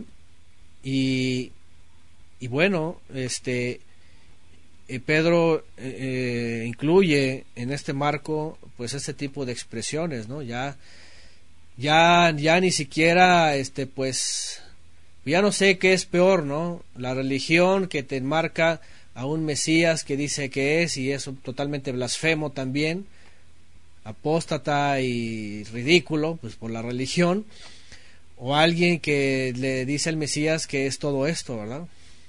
¿Mm? Y sí, así es, dicen por acá, le llaman bastardo, así le llaman. Verso 2.11, mientras los ángeles que son mayores en fuerza y en poder no llevan ante el Eterno juicio difamatorio contra ellos. Es decir, la gente que habla de lo que no saben, ¿verdad? De los poderes superiores, del poder del Mesías, de todo esto. Porque, por ejemplo, en la judeidad, en la judeidad, en la judeidad ellos tienen el, dice que tienen el control, ¿verdad?, de las potestades superiores. Incluyen a Metatrón, incluyen, ¿verdad?, a los, a los rabinos supuestamente que estestán como jueces, y está ahí Rashi, y está Nahman, y no quién sea, quién sabe quién más está ahí, ¿verdad? Este, eh, supuestamente en, en, los, los, grandes ancianos, ¿verdad? Y se atreven pues a, a remover esto, pero es lo mismo. Dice que aquí que los ángeles que son mayores dicen fuerza y poder, ni siquiera ellos ¿verdad? Están diciendo lo que en, en el judaísmo enmarca, enmarcan, enmarcan hasta la fecha todo esto, ¿no? 12. Pero estos, como animales irracionales, dice por naturaleza, nacidos para presa y destrucción, blasfemando de lo que ignoran, también serán destruidos con la destrucción de aquellos. Sufriendo el mal como pago de la injusticia, teniendo por placer el libertinaje a pleno día, son inmundicias y manchas que se recrean en sus errores mientras comen alegremente con ustedes. Y bueno, obviamente cuando Pedro habla de esto se refiere específicamente, ¿verdad? Aparte de las de las características que está diciendo sobre la apostasía, aquí específicamente se sigue dirigiendo a ellos, a estos que también Shaul eh, llegó a mencionar como los infiltrados. Ajá, como los que entran este, a escondidas, sigilosamente, para llevarlos a esclavitud a los discípulos y, y, librarlos de la libertad en la que ellos vivían.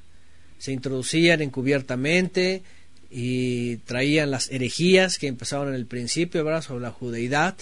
Acuérdense que tanto Shaul de Tarso como Kefa, porque Kefa lo va a decir más adelante, cita Shaul de Tarso, ¿verdad? Ellos sabían de enemigos que estaban muy cercanos. ¿Se acuerdan de los Ebionim?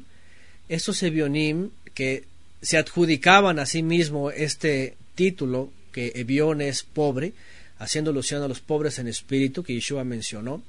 Ellos se, hacían muy humildes, se, se, se, hacían parecer muy humildes, muy suaves, muy eh, encantadores, ¿verdad? este, que eran muy sencillos y eran muy piadosos y dadivosos, fíjense nada más, resultaba todo lo contrario. Entonces, cuando también Kefa habla de esto, dice que se introducían y comían entre ellos, ¿verdad? Pero, pero sus vidas eran un desastre, ¿verdad? Dobles vidas, este, imagínense sus vidas eh, con parejas, con cosas así, con blasfemia, con libertinaje, con inmundicia, o sea, aquí dice, manchas que se recrean en sus errores mientras comen alegremente con vosotros. Específicamente a esos grupos que y en todas las congregaciones del exilio andaban. Y de hecho, de hecho dice en el libro Los Hechos que eran fariseos, que habían creído. Después salen con las primeras herejías, ¿verdad? De que, de que no, el Mesías no tiene que nacer milagrosamente. No, que el Mesías eh, tiene que nacer de un hombre, de un varón, tal cual. Y luego empezaron a negar y dijeron, no, es un hombre cualquiera, es como un profeta, tiene aspiración a rey, y ya introdujeron esas herejías, y en el primer siglo fue un caos porque en Galacia, cuando Shaul de Tarso escribe a Galacia, los Gálatas, ¿cómo les dice? Insensato les dice. ¿Cómo se han dejado envolver por esta herejía? Casi casi les dice, ¿verdad? ¿Cómo han negado al Mashiach y se han ido tras la mutilación? Y habla de los mutiladores y todas estas cosas, ¿verdad?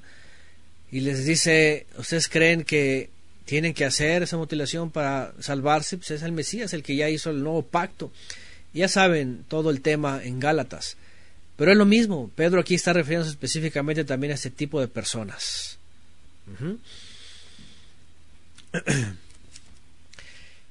Dice, teniendo los ojos llenos de adulterio e insaciables de pecado, seduciendo a las almas inconstantes, teniendo el corazón habituado a la codicia, hijos de maldición. Fíjense nada más las cosas tan fuertes que menciona aquí Kefa. Y déjenme recordarles que cuando se habla de anticristo, Yohanan también se refiere a estos mismos cuando está escribiendo una de sus cartas.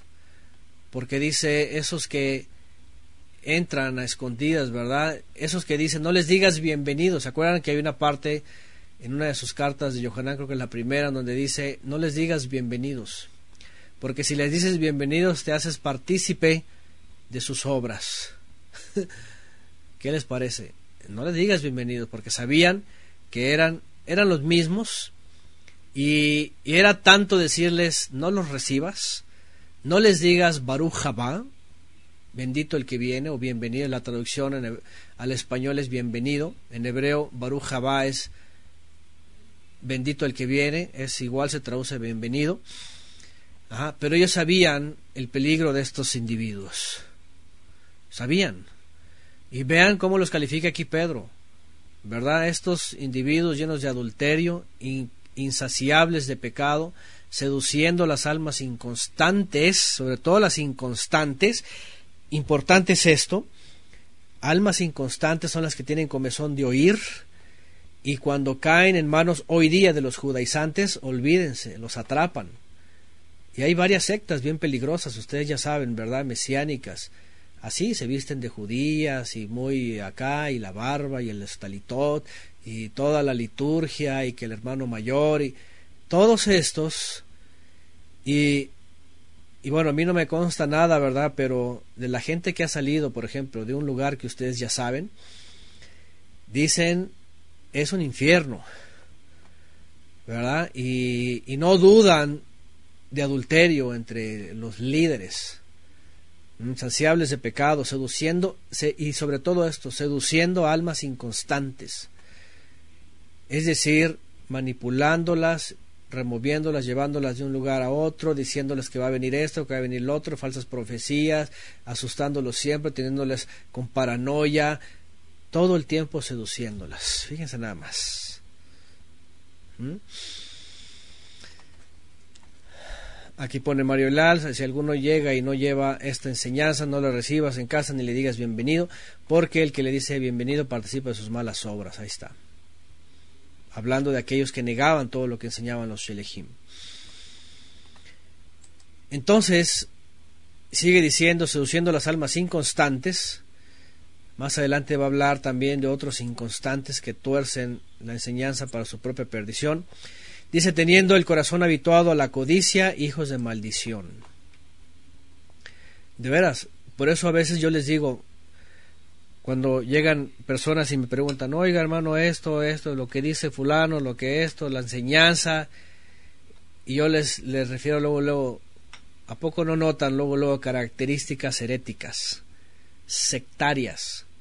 Se notan los lugares sectarios y heréticos, ¿verdad? Porque son así herméticos, son privaditos, son tienen su lugar y tienen, ¿verdad?, su orden y sus ideas. Y todos van ahí conectándose. ¿Verdad? Pero cuando empiezas a ver esto dices, oye, ¿no te das cuenta? Es totalmente sectario y herético. ¿Verdad? La seducción, la manipulación, el empalagamiento sobre todo por la doctrina, por la suavidad, todo esto así. Y la paranoia sobre todo, ¿verdad? De que creen que Dios les habla, o Hashem, o como le llamen, o Yahweh, como se le llame, según sus lugares, y con eso lo usan para seducir a los inconstantes, sobre todo.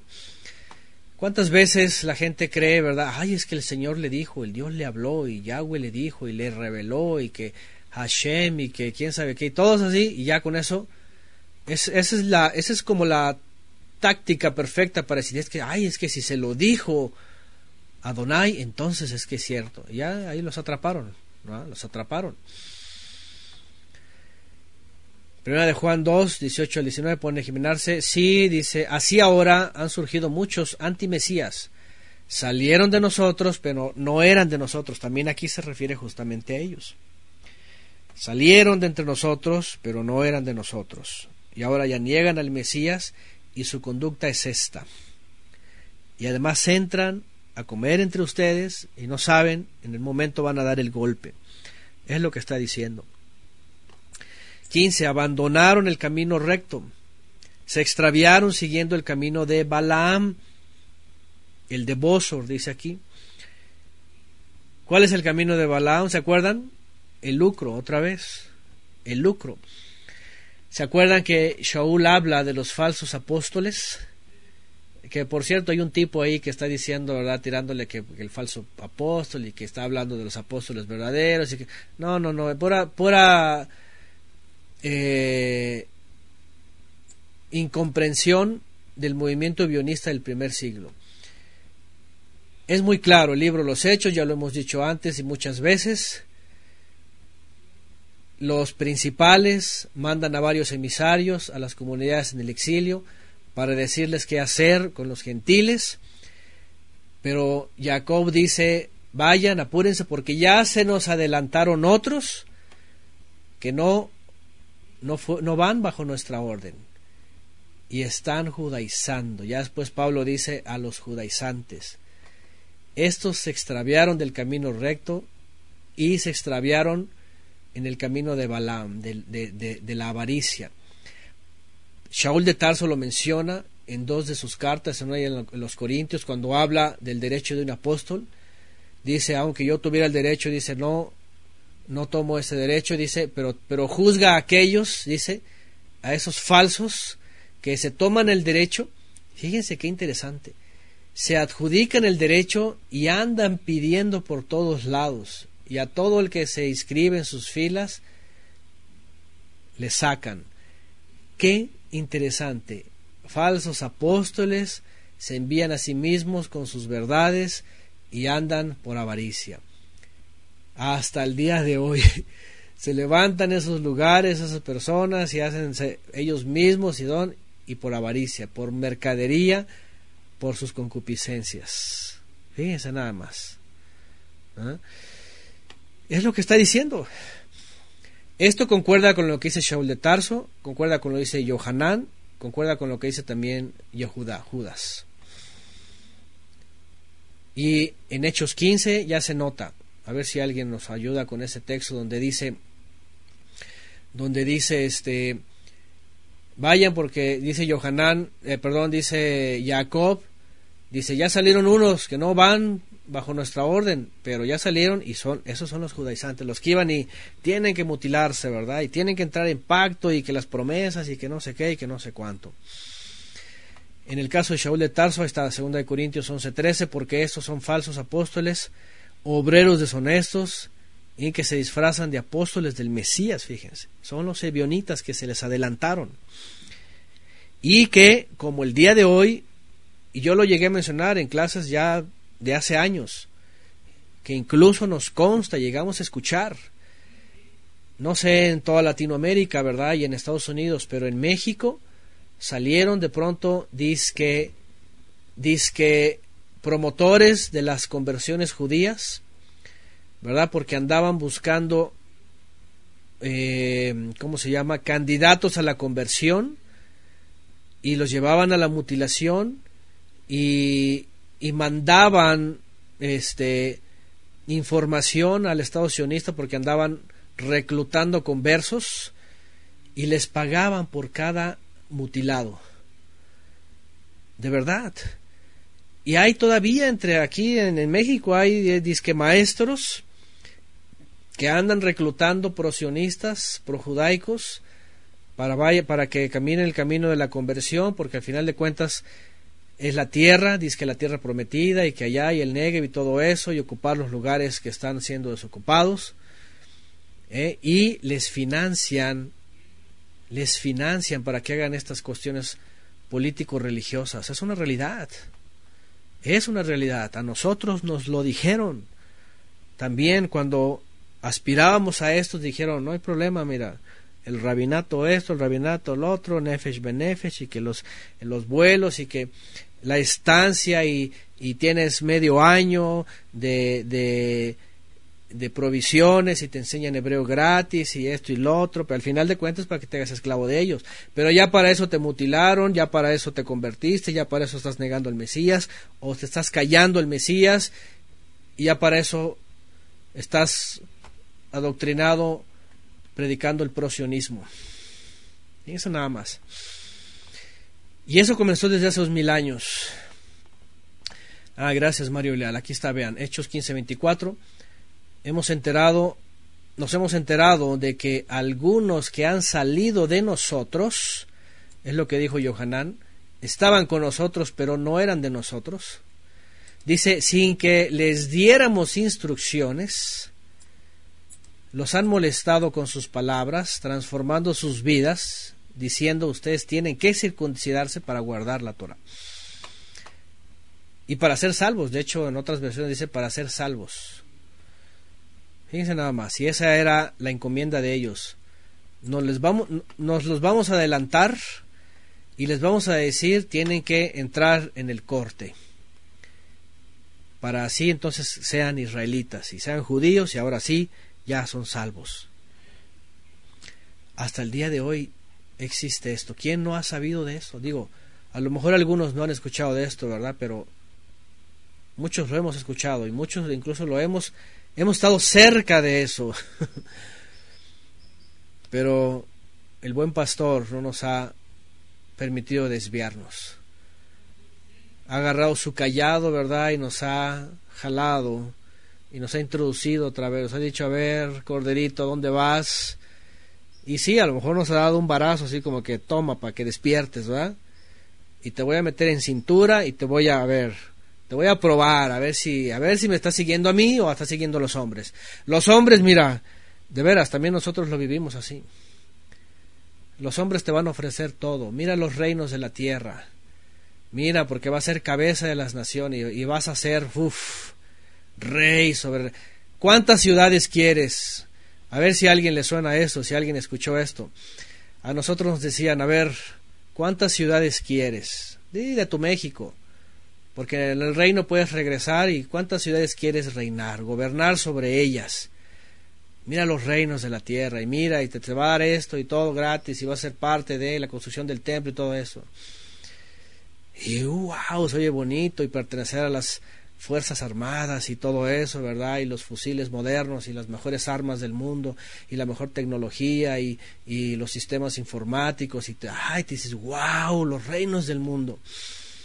Está Satanás, ¿verdad? Y coqueteándote.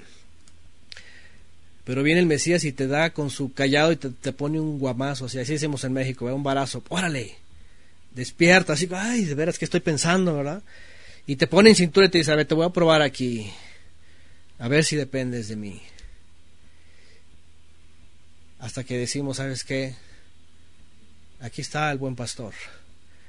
Y aunque aquí Él no está ofreciéndonos riquezas, ni cosas, ni oro, ni plata, ni cuentas, ni casas, ¿verdad? Ni propiedades, ni nada, decimos, pero Él nos promete la vida eterna. Y eso es lo más maravilloso. Y, esa es la gran diferencia, fíjense. Pero Él nos prueba, Él nos pone en cintura cuando dice, a ver, vamos a ver qué quieres. La avaricia o la vida eterna. Ya nos prueba, de veras, yo no sé a todos, pero nos empieza a decir, ahí están los reinos del mundo, si quieres seguir aquel. Y pues bueno, estamos en estos tiempos peligrosos. Dice por acá, y también hasta cuántas mujeres van, van a tener, ¿verdad? Sobre todo un movimiento ahí que andan diciendo, ¿verdad? Que, que se va a restaurar la poligamia y que los, y que los hombres van a tener hasta, hasta siete esposas. Ya aparece esto, ¿verdad? De los jeques, ¿verdad? Que les, les prometen no sé cuántas vírgenes en el reino este musulmán, ¿verdad? En no sé dónde, puras de estas cosas. De veras, son cosas tremendas. Bueno, se extraviaron siguiendo el camino de Balaam, es justamente la avaricia. Y también nosotros lo hemos visto, de veras, entre gente que sale la cristiandad, su objetivo es la avaricia, es el dinero, es la posesión, las propiedades, es ofrecerles cosas materiales. Y se van deslizando hasta que ya están atrapados ahí. De verdad, es mejor, miren, es mejor en escasez y dicha y en bendición que en, abundancia y en aflicción, ¿verdad? Y en, y en atropellos de todo tipo. Y dice aquí este Balán, quien amó el pago de la injusticia y recibió reprensión de su propia maldad por un mudo animal de carga que hablando con voz humana refrenó la locura del profeta.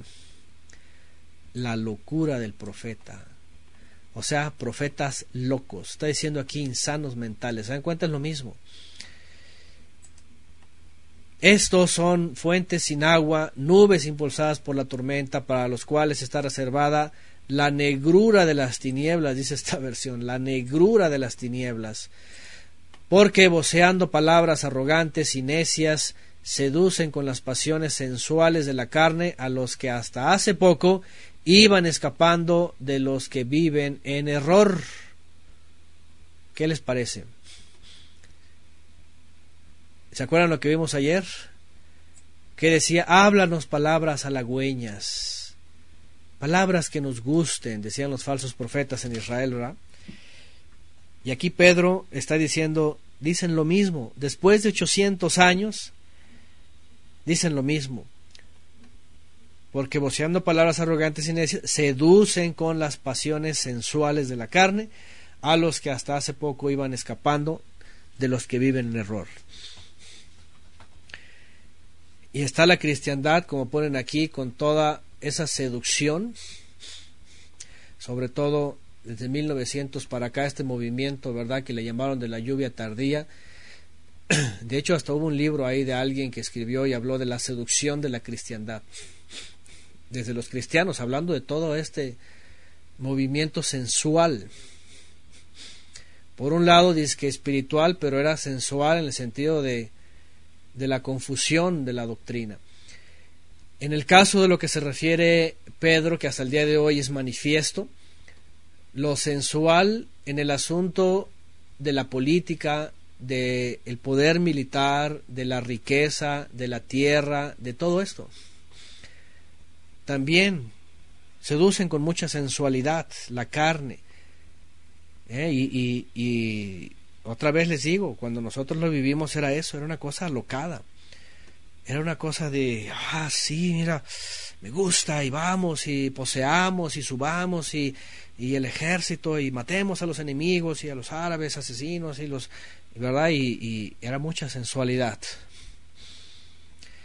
Aparte de la otra sensualidad, de los bajos instintos, acá pone su ley de Saldarriaga, dice, y hay que ver la sensualidad de algunas pastoras, eso ya, eso ya cae en lo peor, ¿no?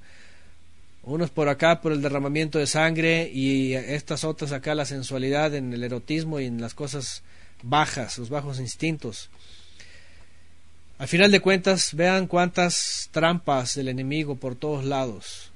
Todo tipo de sensualidad, desde los bajos instintos hasta la sed de derramar sangre y nada más porque les inyectan un poder engañoso interno donde dicen, ah, esto es la fuerza, ¿verdad? Y el poder. ¿Mm?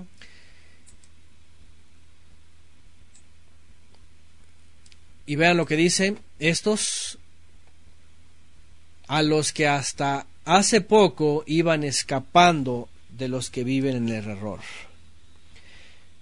También a nosotros nos pasó esta etapa. Estábamos saliendo del error ya saben, del, del constantinopolitanismo, del vaticinio de todas sus hijas. Estábamos siendo escapados del error y con estas pasiones sensuales de la carne, sobre todo de asuntos judaicos sionistas, estábamos siendo encaminados a otro error más grande. Qué tremendo. Y déjenme decirles que cuando Pedro habla de eso sabía lo que decía y lo que hoy día vemos. Muchos están siendo están escapando de una, pero están eh, llegando a la otra. ¿Eh? Y, finalmente cayendo en el mismo error.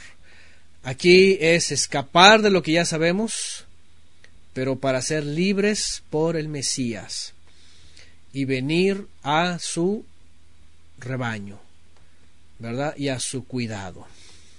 ¿Mm? Y dejar, así es como dicen acá, de buscar experiencias y sensaciones, ¿verdad? Y así es, como lo hemos estudiado, como dice Juan Carlos, también es la Odisea en la máxima expresión. Laus dique, ¿verdad? Se gobierna sola y quiere, está deseosa de todas esas experiencias. 19. Les prometen libertad y ellos mismos son esclavos de corrupción, porque de quien uno es vencido, de éste queda esclavo. Fíjense, hablando de en su época de este movimiento judaico bionista que les prometían libertad. También hoy día, desde el movimiento judaico sionista, talmúdico, creen que los van a sacar, les prometen libertad del catolicismo, del cristianismo, de la teología, de todos estos sismos, les prometen libertad. Pero cuando los enlistan en sus filas y los meten a la teología judío-talmúdica sionista, efraimita, los meten en un yugo peor. ¿Mm? Los hacen ahora esclavos de corrupción. Ya de por sí estaban en la corrupción teológica y ahora peor en la otra corrupción, ¿verdad? Sistémica, eh, talmúdica. ¿Sí lo ven? Eso, eso es muy claro, eso yo lo he visto también en, en, nuestro proceder. Nosotros pasamos por esto. Y estábamos siendo libres de Roma, sí, pero ahora nos íbamos a esclavizar, ¿verdad? En, en la otra Babilonia, ¿verdad? Imagínense nada más. Así que la verdadera libertad finalmente está en el Mesías. Solamente en él. 20 porque si tratando de escapar de las contaminaciones del mundo por medio del conocimiento del Adón y Salvador Yeshua el Mesías, y enredándose otra vez en ellas, son vencidos, su postrer estado viene a serles peor que el primero. Y sí es cierto, sí es cierto. Nosotros lo llegamos a ver también. Otra vez, lo que estoy hablando aquí ya en el sentido contextual de lo que dice Pedro, de aquellos creyentes que eran sacados del mundo, de la concupiscencia, de la religiosidad, y en vez de llevarlos por el camino de la libertad del Mesías, aquellos los seducían por experiencias y se iban a meter en el escalafón del orgullo y la jactancia judaica y su estado viene a ser peor que el primero. Esto que dice Kefa no es otra cosa que lo que dijo Yeshua por los fariseos. Dice, vosotros recorren mar y tierra para ser conversos, pero cuando los hacen, dice, los conviertan a ustedes, dice, los hacen dos veces merecedores del castigo eterno. Mejor se hubieran quedado como estaban.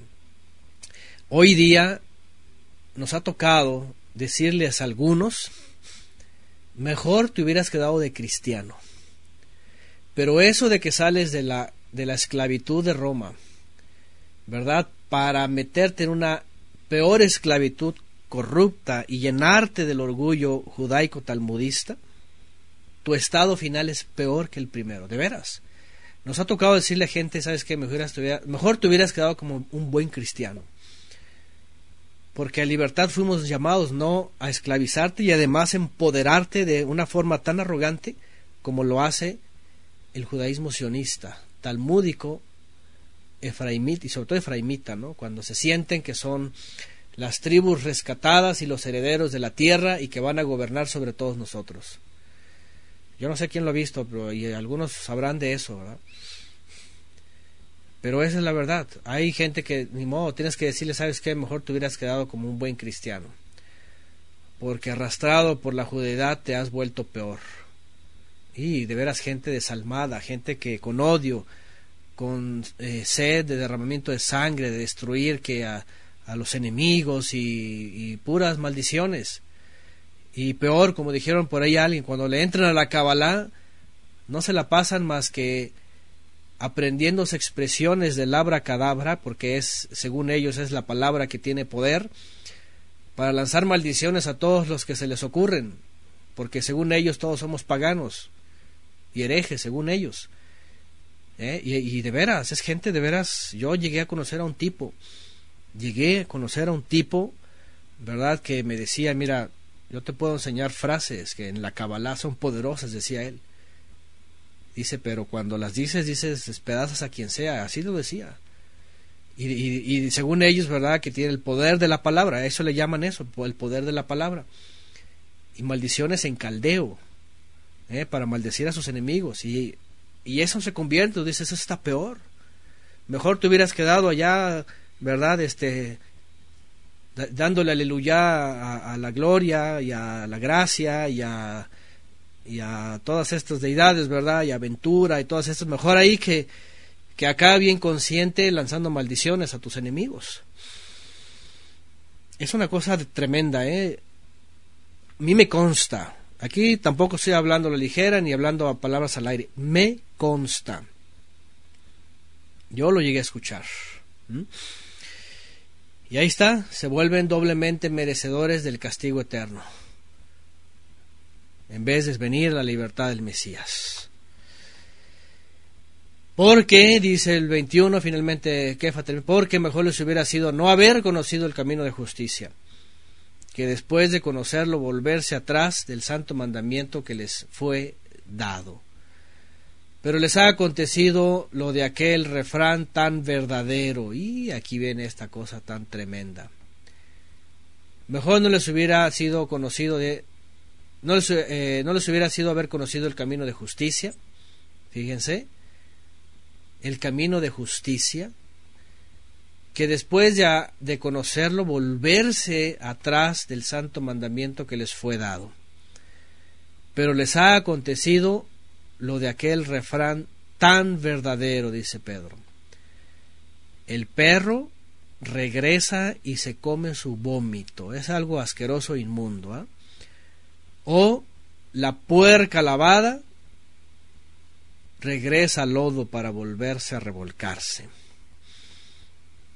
Para volverse a revolcar. ¿Qué es lo que está diciendo Pedro? La escena es la misma. ¿sabes qué? Mejor te hubieras quedado, es como, como dice Yeshua, ¿verdad? Este, bueno, lo que ya conocemos en Apocalipsis, ¿verdad? Pues la palabra profética más segura. Dice, por cuanto no eres frío ni caliente, dice. Mejor te hubieras quedado, mejor te hubieras quedado de buen cristiano. Al menos con tu ignorancia, pero con tu entrega ibas a ser juzgado según tus actos, ¿verdad? o de frío o de, o, de, o de este, ¿cómo se dice? De, en el mundo, ¿verdad? Juzgados según tus obras. Todos van a ser juzgados de la misma forma. A ver si por tus obras ahí sale algo bueno, ¿verdad? Dice, pero llegar con este conocimiento y a este retroceso en tibieza, dice, olvídate. Vomitado seguro. Vomitado seguro porque es abominable. Y aquí lo pone eh, eh, Pedro como para para figurar lo asqueroso, ¿verdad?, de esta situación. El perro regresa y se traga lo que vomitó. O la puerca, lávala y se va a lanzar otra vez al lodo y ahí se va a revolcar y va a decir, este es mi estado. Qué tremendo. Ahí está Apocalipsis 3:16. Y por cuanto eres tibio y no caliente ni frío, estoy por vomitarte de mi boca. Palabras duras. Así es. ¿Mm? Bueno. Dice Gloria Leticia, pregunta aquí, le, pues yo le puedo pedir que escuche eh, la serie Cartas del Reino para las Naciones. Perdón, la serie, primero la serie de, de Hechos del Reino. Ahí se habla en el capítulo 15 especialmente, o busque las clases relacionadas al capítulo 15 del libro Los Hechos. Hay varias. Entonces Pedro viene a terminar esta parte que ya desde su época era un hecho, y que continuó por todos estos siglos hasta el día de hoy y que hoy todavía viene a marcarse más por el gran engaño de Satanás desde la sinagoga de Satanás y todos estos sistemas, ¿verdad? Porque déjenme decirles que el cristianismo, pues lamentablemente, pues se ha quedado corto, se ha quedado ignorante y el judaísmo con su esperanza terrenal se ha metido en la cristiandad por medio del dispensacionalismo y esto los ha vuelto, ¿verdad? Este, como en la época de Pedro, de la misma forma, ¿verdad? De la misma forma. Y al final la libertad del Mesías que tenemos que vivir y experimentar todos, eh, algunos están quedando privados de eso. A libertad fuimos llamados, dice Shaul de Tarso, no para libertinaje, por supuesto, pero libertad de él, ¿eh? Venimos a ser ovejas de su redil, de su rebaño. Venimos a ser ovejas de Él y a pastar en el alimento que Él nos ha dado. Así que el que va a ser libertado del sistema del mundo, venga a ser libertado para el Mesías. No se esclavice otra vez en esos sistemas de los que ya sabemos y estamos estado hablando aquí. Porque son sistemas de veras que les va a llevar a un peor estado a un peor estado. Entonces, aquí Pedro es muy claro, ¿verdad?, sobre lo que ya estaban viviendo desde entonces y como dije al principio, nos lo pone ya anunciado para el día de hoy. Porque si ellos y también Yeshua dijeron que será así en los últimos tiempos y será todavía más fuerte, pues imagínense lo que nos toca vivir ahora, ¿verdad? Más hoy día con la tecnología de un montón de maestros por todos lados, en las redes, en YouTube, influenciados unos por Roma o por Constantinopla y otros por la judeidad. ¿Mm?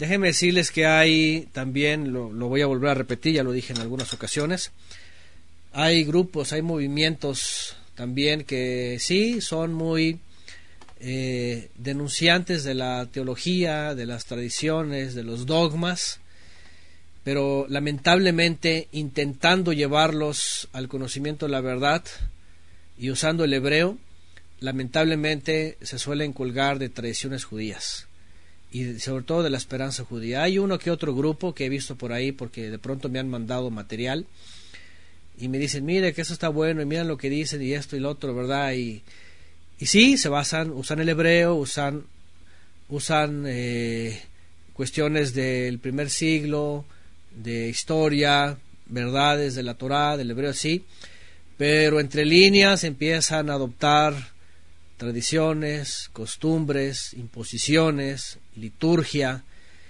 Y también inocentemente empiezan a abrazar la esperanza judía de un futuro reino físico, terrenal, templo y más sacrificios. Así que tenemos que tener mucho cuidado. Estamos para velar y sobre todo de acá para allá y un servidor habiendo pasado por todo eso, necesitamos estar velando, ¿verdad? No distraernos. Hay gente con buenas intenciones, hay gente que de veras quiere rescatar y quiere decir, no, sabes qué, aquí el hebreo y la palabra y esto y lo otro, pero se va deslizando sin darse cuenta y de pronto ya abrazó una tradición, una creencia talmúdica, una creencia hasta cabalista, la esperanza judía futura, todo esto. Entonces tenemos que estar velando todo tiempo. Tenemos que estar como vigilantes, como atalayas. Por mi parte, pues todo lo los temas que hemos hablado y las clases es para esto, porque ya lo vivimos, porque ya caminamos por esos caminos, porque estamos enterados de muchas alarmas y alertas. ¿Verdad? Nuestra, nuestra intención es simplemente transferirles la experiencia para que no pasen por la misma. Y algunos han, han tenido esta dicha y decir, ¿sabe qué hermano? Qué bueno, porque ya no me metí ahí, ya no le seguí, ya me salí, ya no pasé, ya no le seguí el cuento a aquellos, ya... Y qué bueno, ¿verdad? Porque ya después se enteran y saben cuáles son esos caminos de error. Entonces, y hay quienes están bien metidos ahí y esto lo ven como crítica, como juicio, ¿verdad? Como pleito, que lo vea cada quien como quiera. Pero si ya en el primer siglo nos alertaron una y otra vez y ya nos dijeron cuidado, pues hoy lo único que tenemos que hacer es volver a recordar, ¿verdad? Estas sentencias, estos consejos, esas advertencias. Así que a tener, a estar sobrios y velad, ¿verdad? Como ya lo leímos porque vuestro adversario, el enemigo, el diablo, dice, anda como un león hambriento, buscando corderitos y ovejitas para devorarlas. Imagínense nada más. Bueno,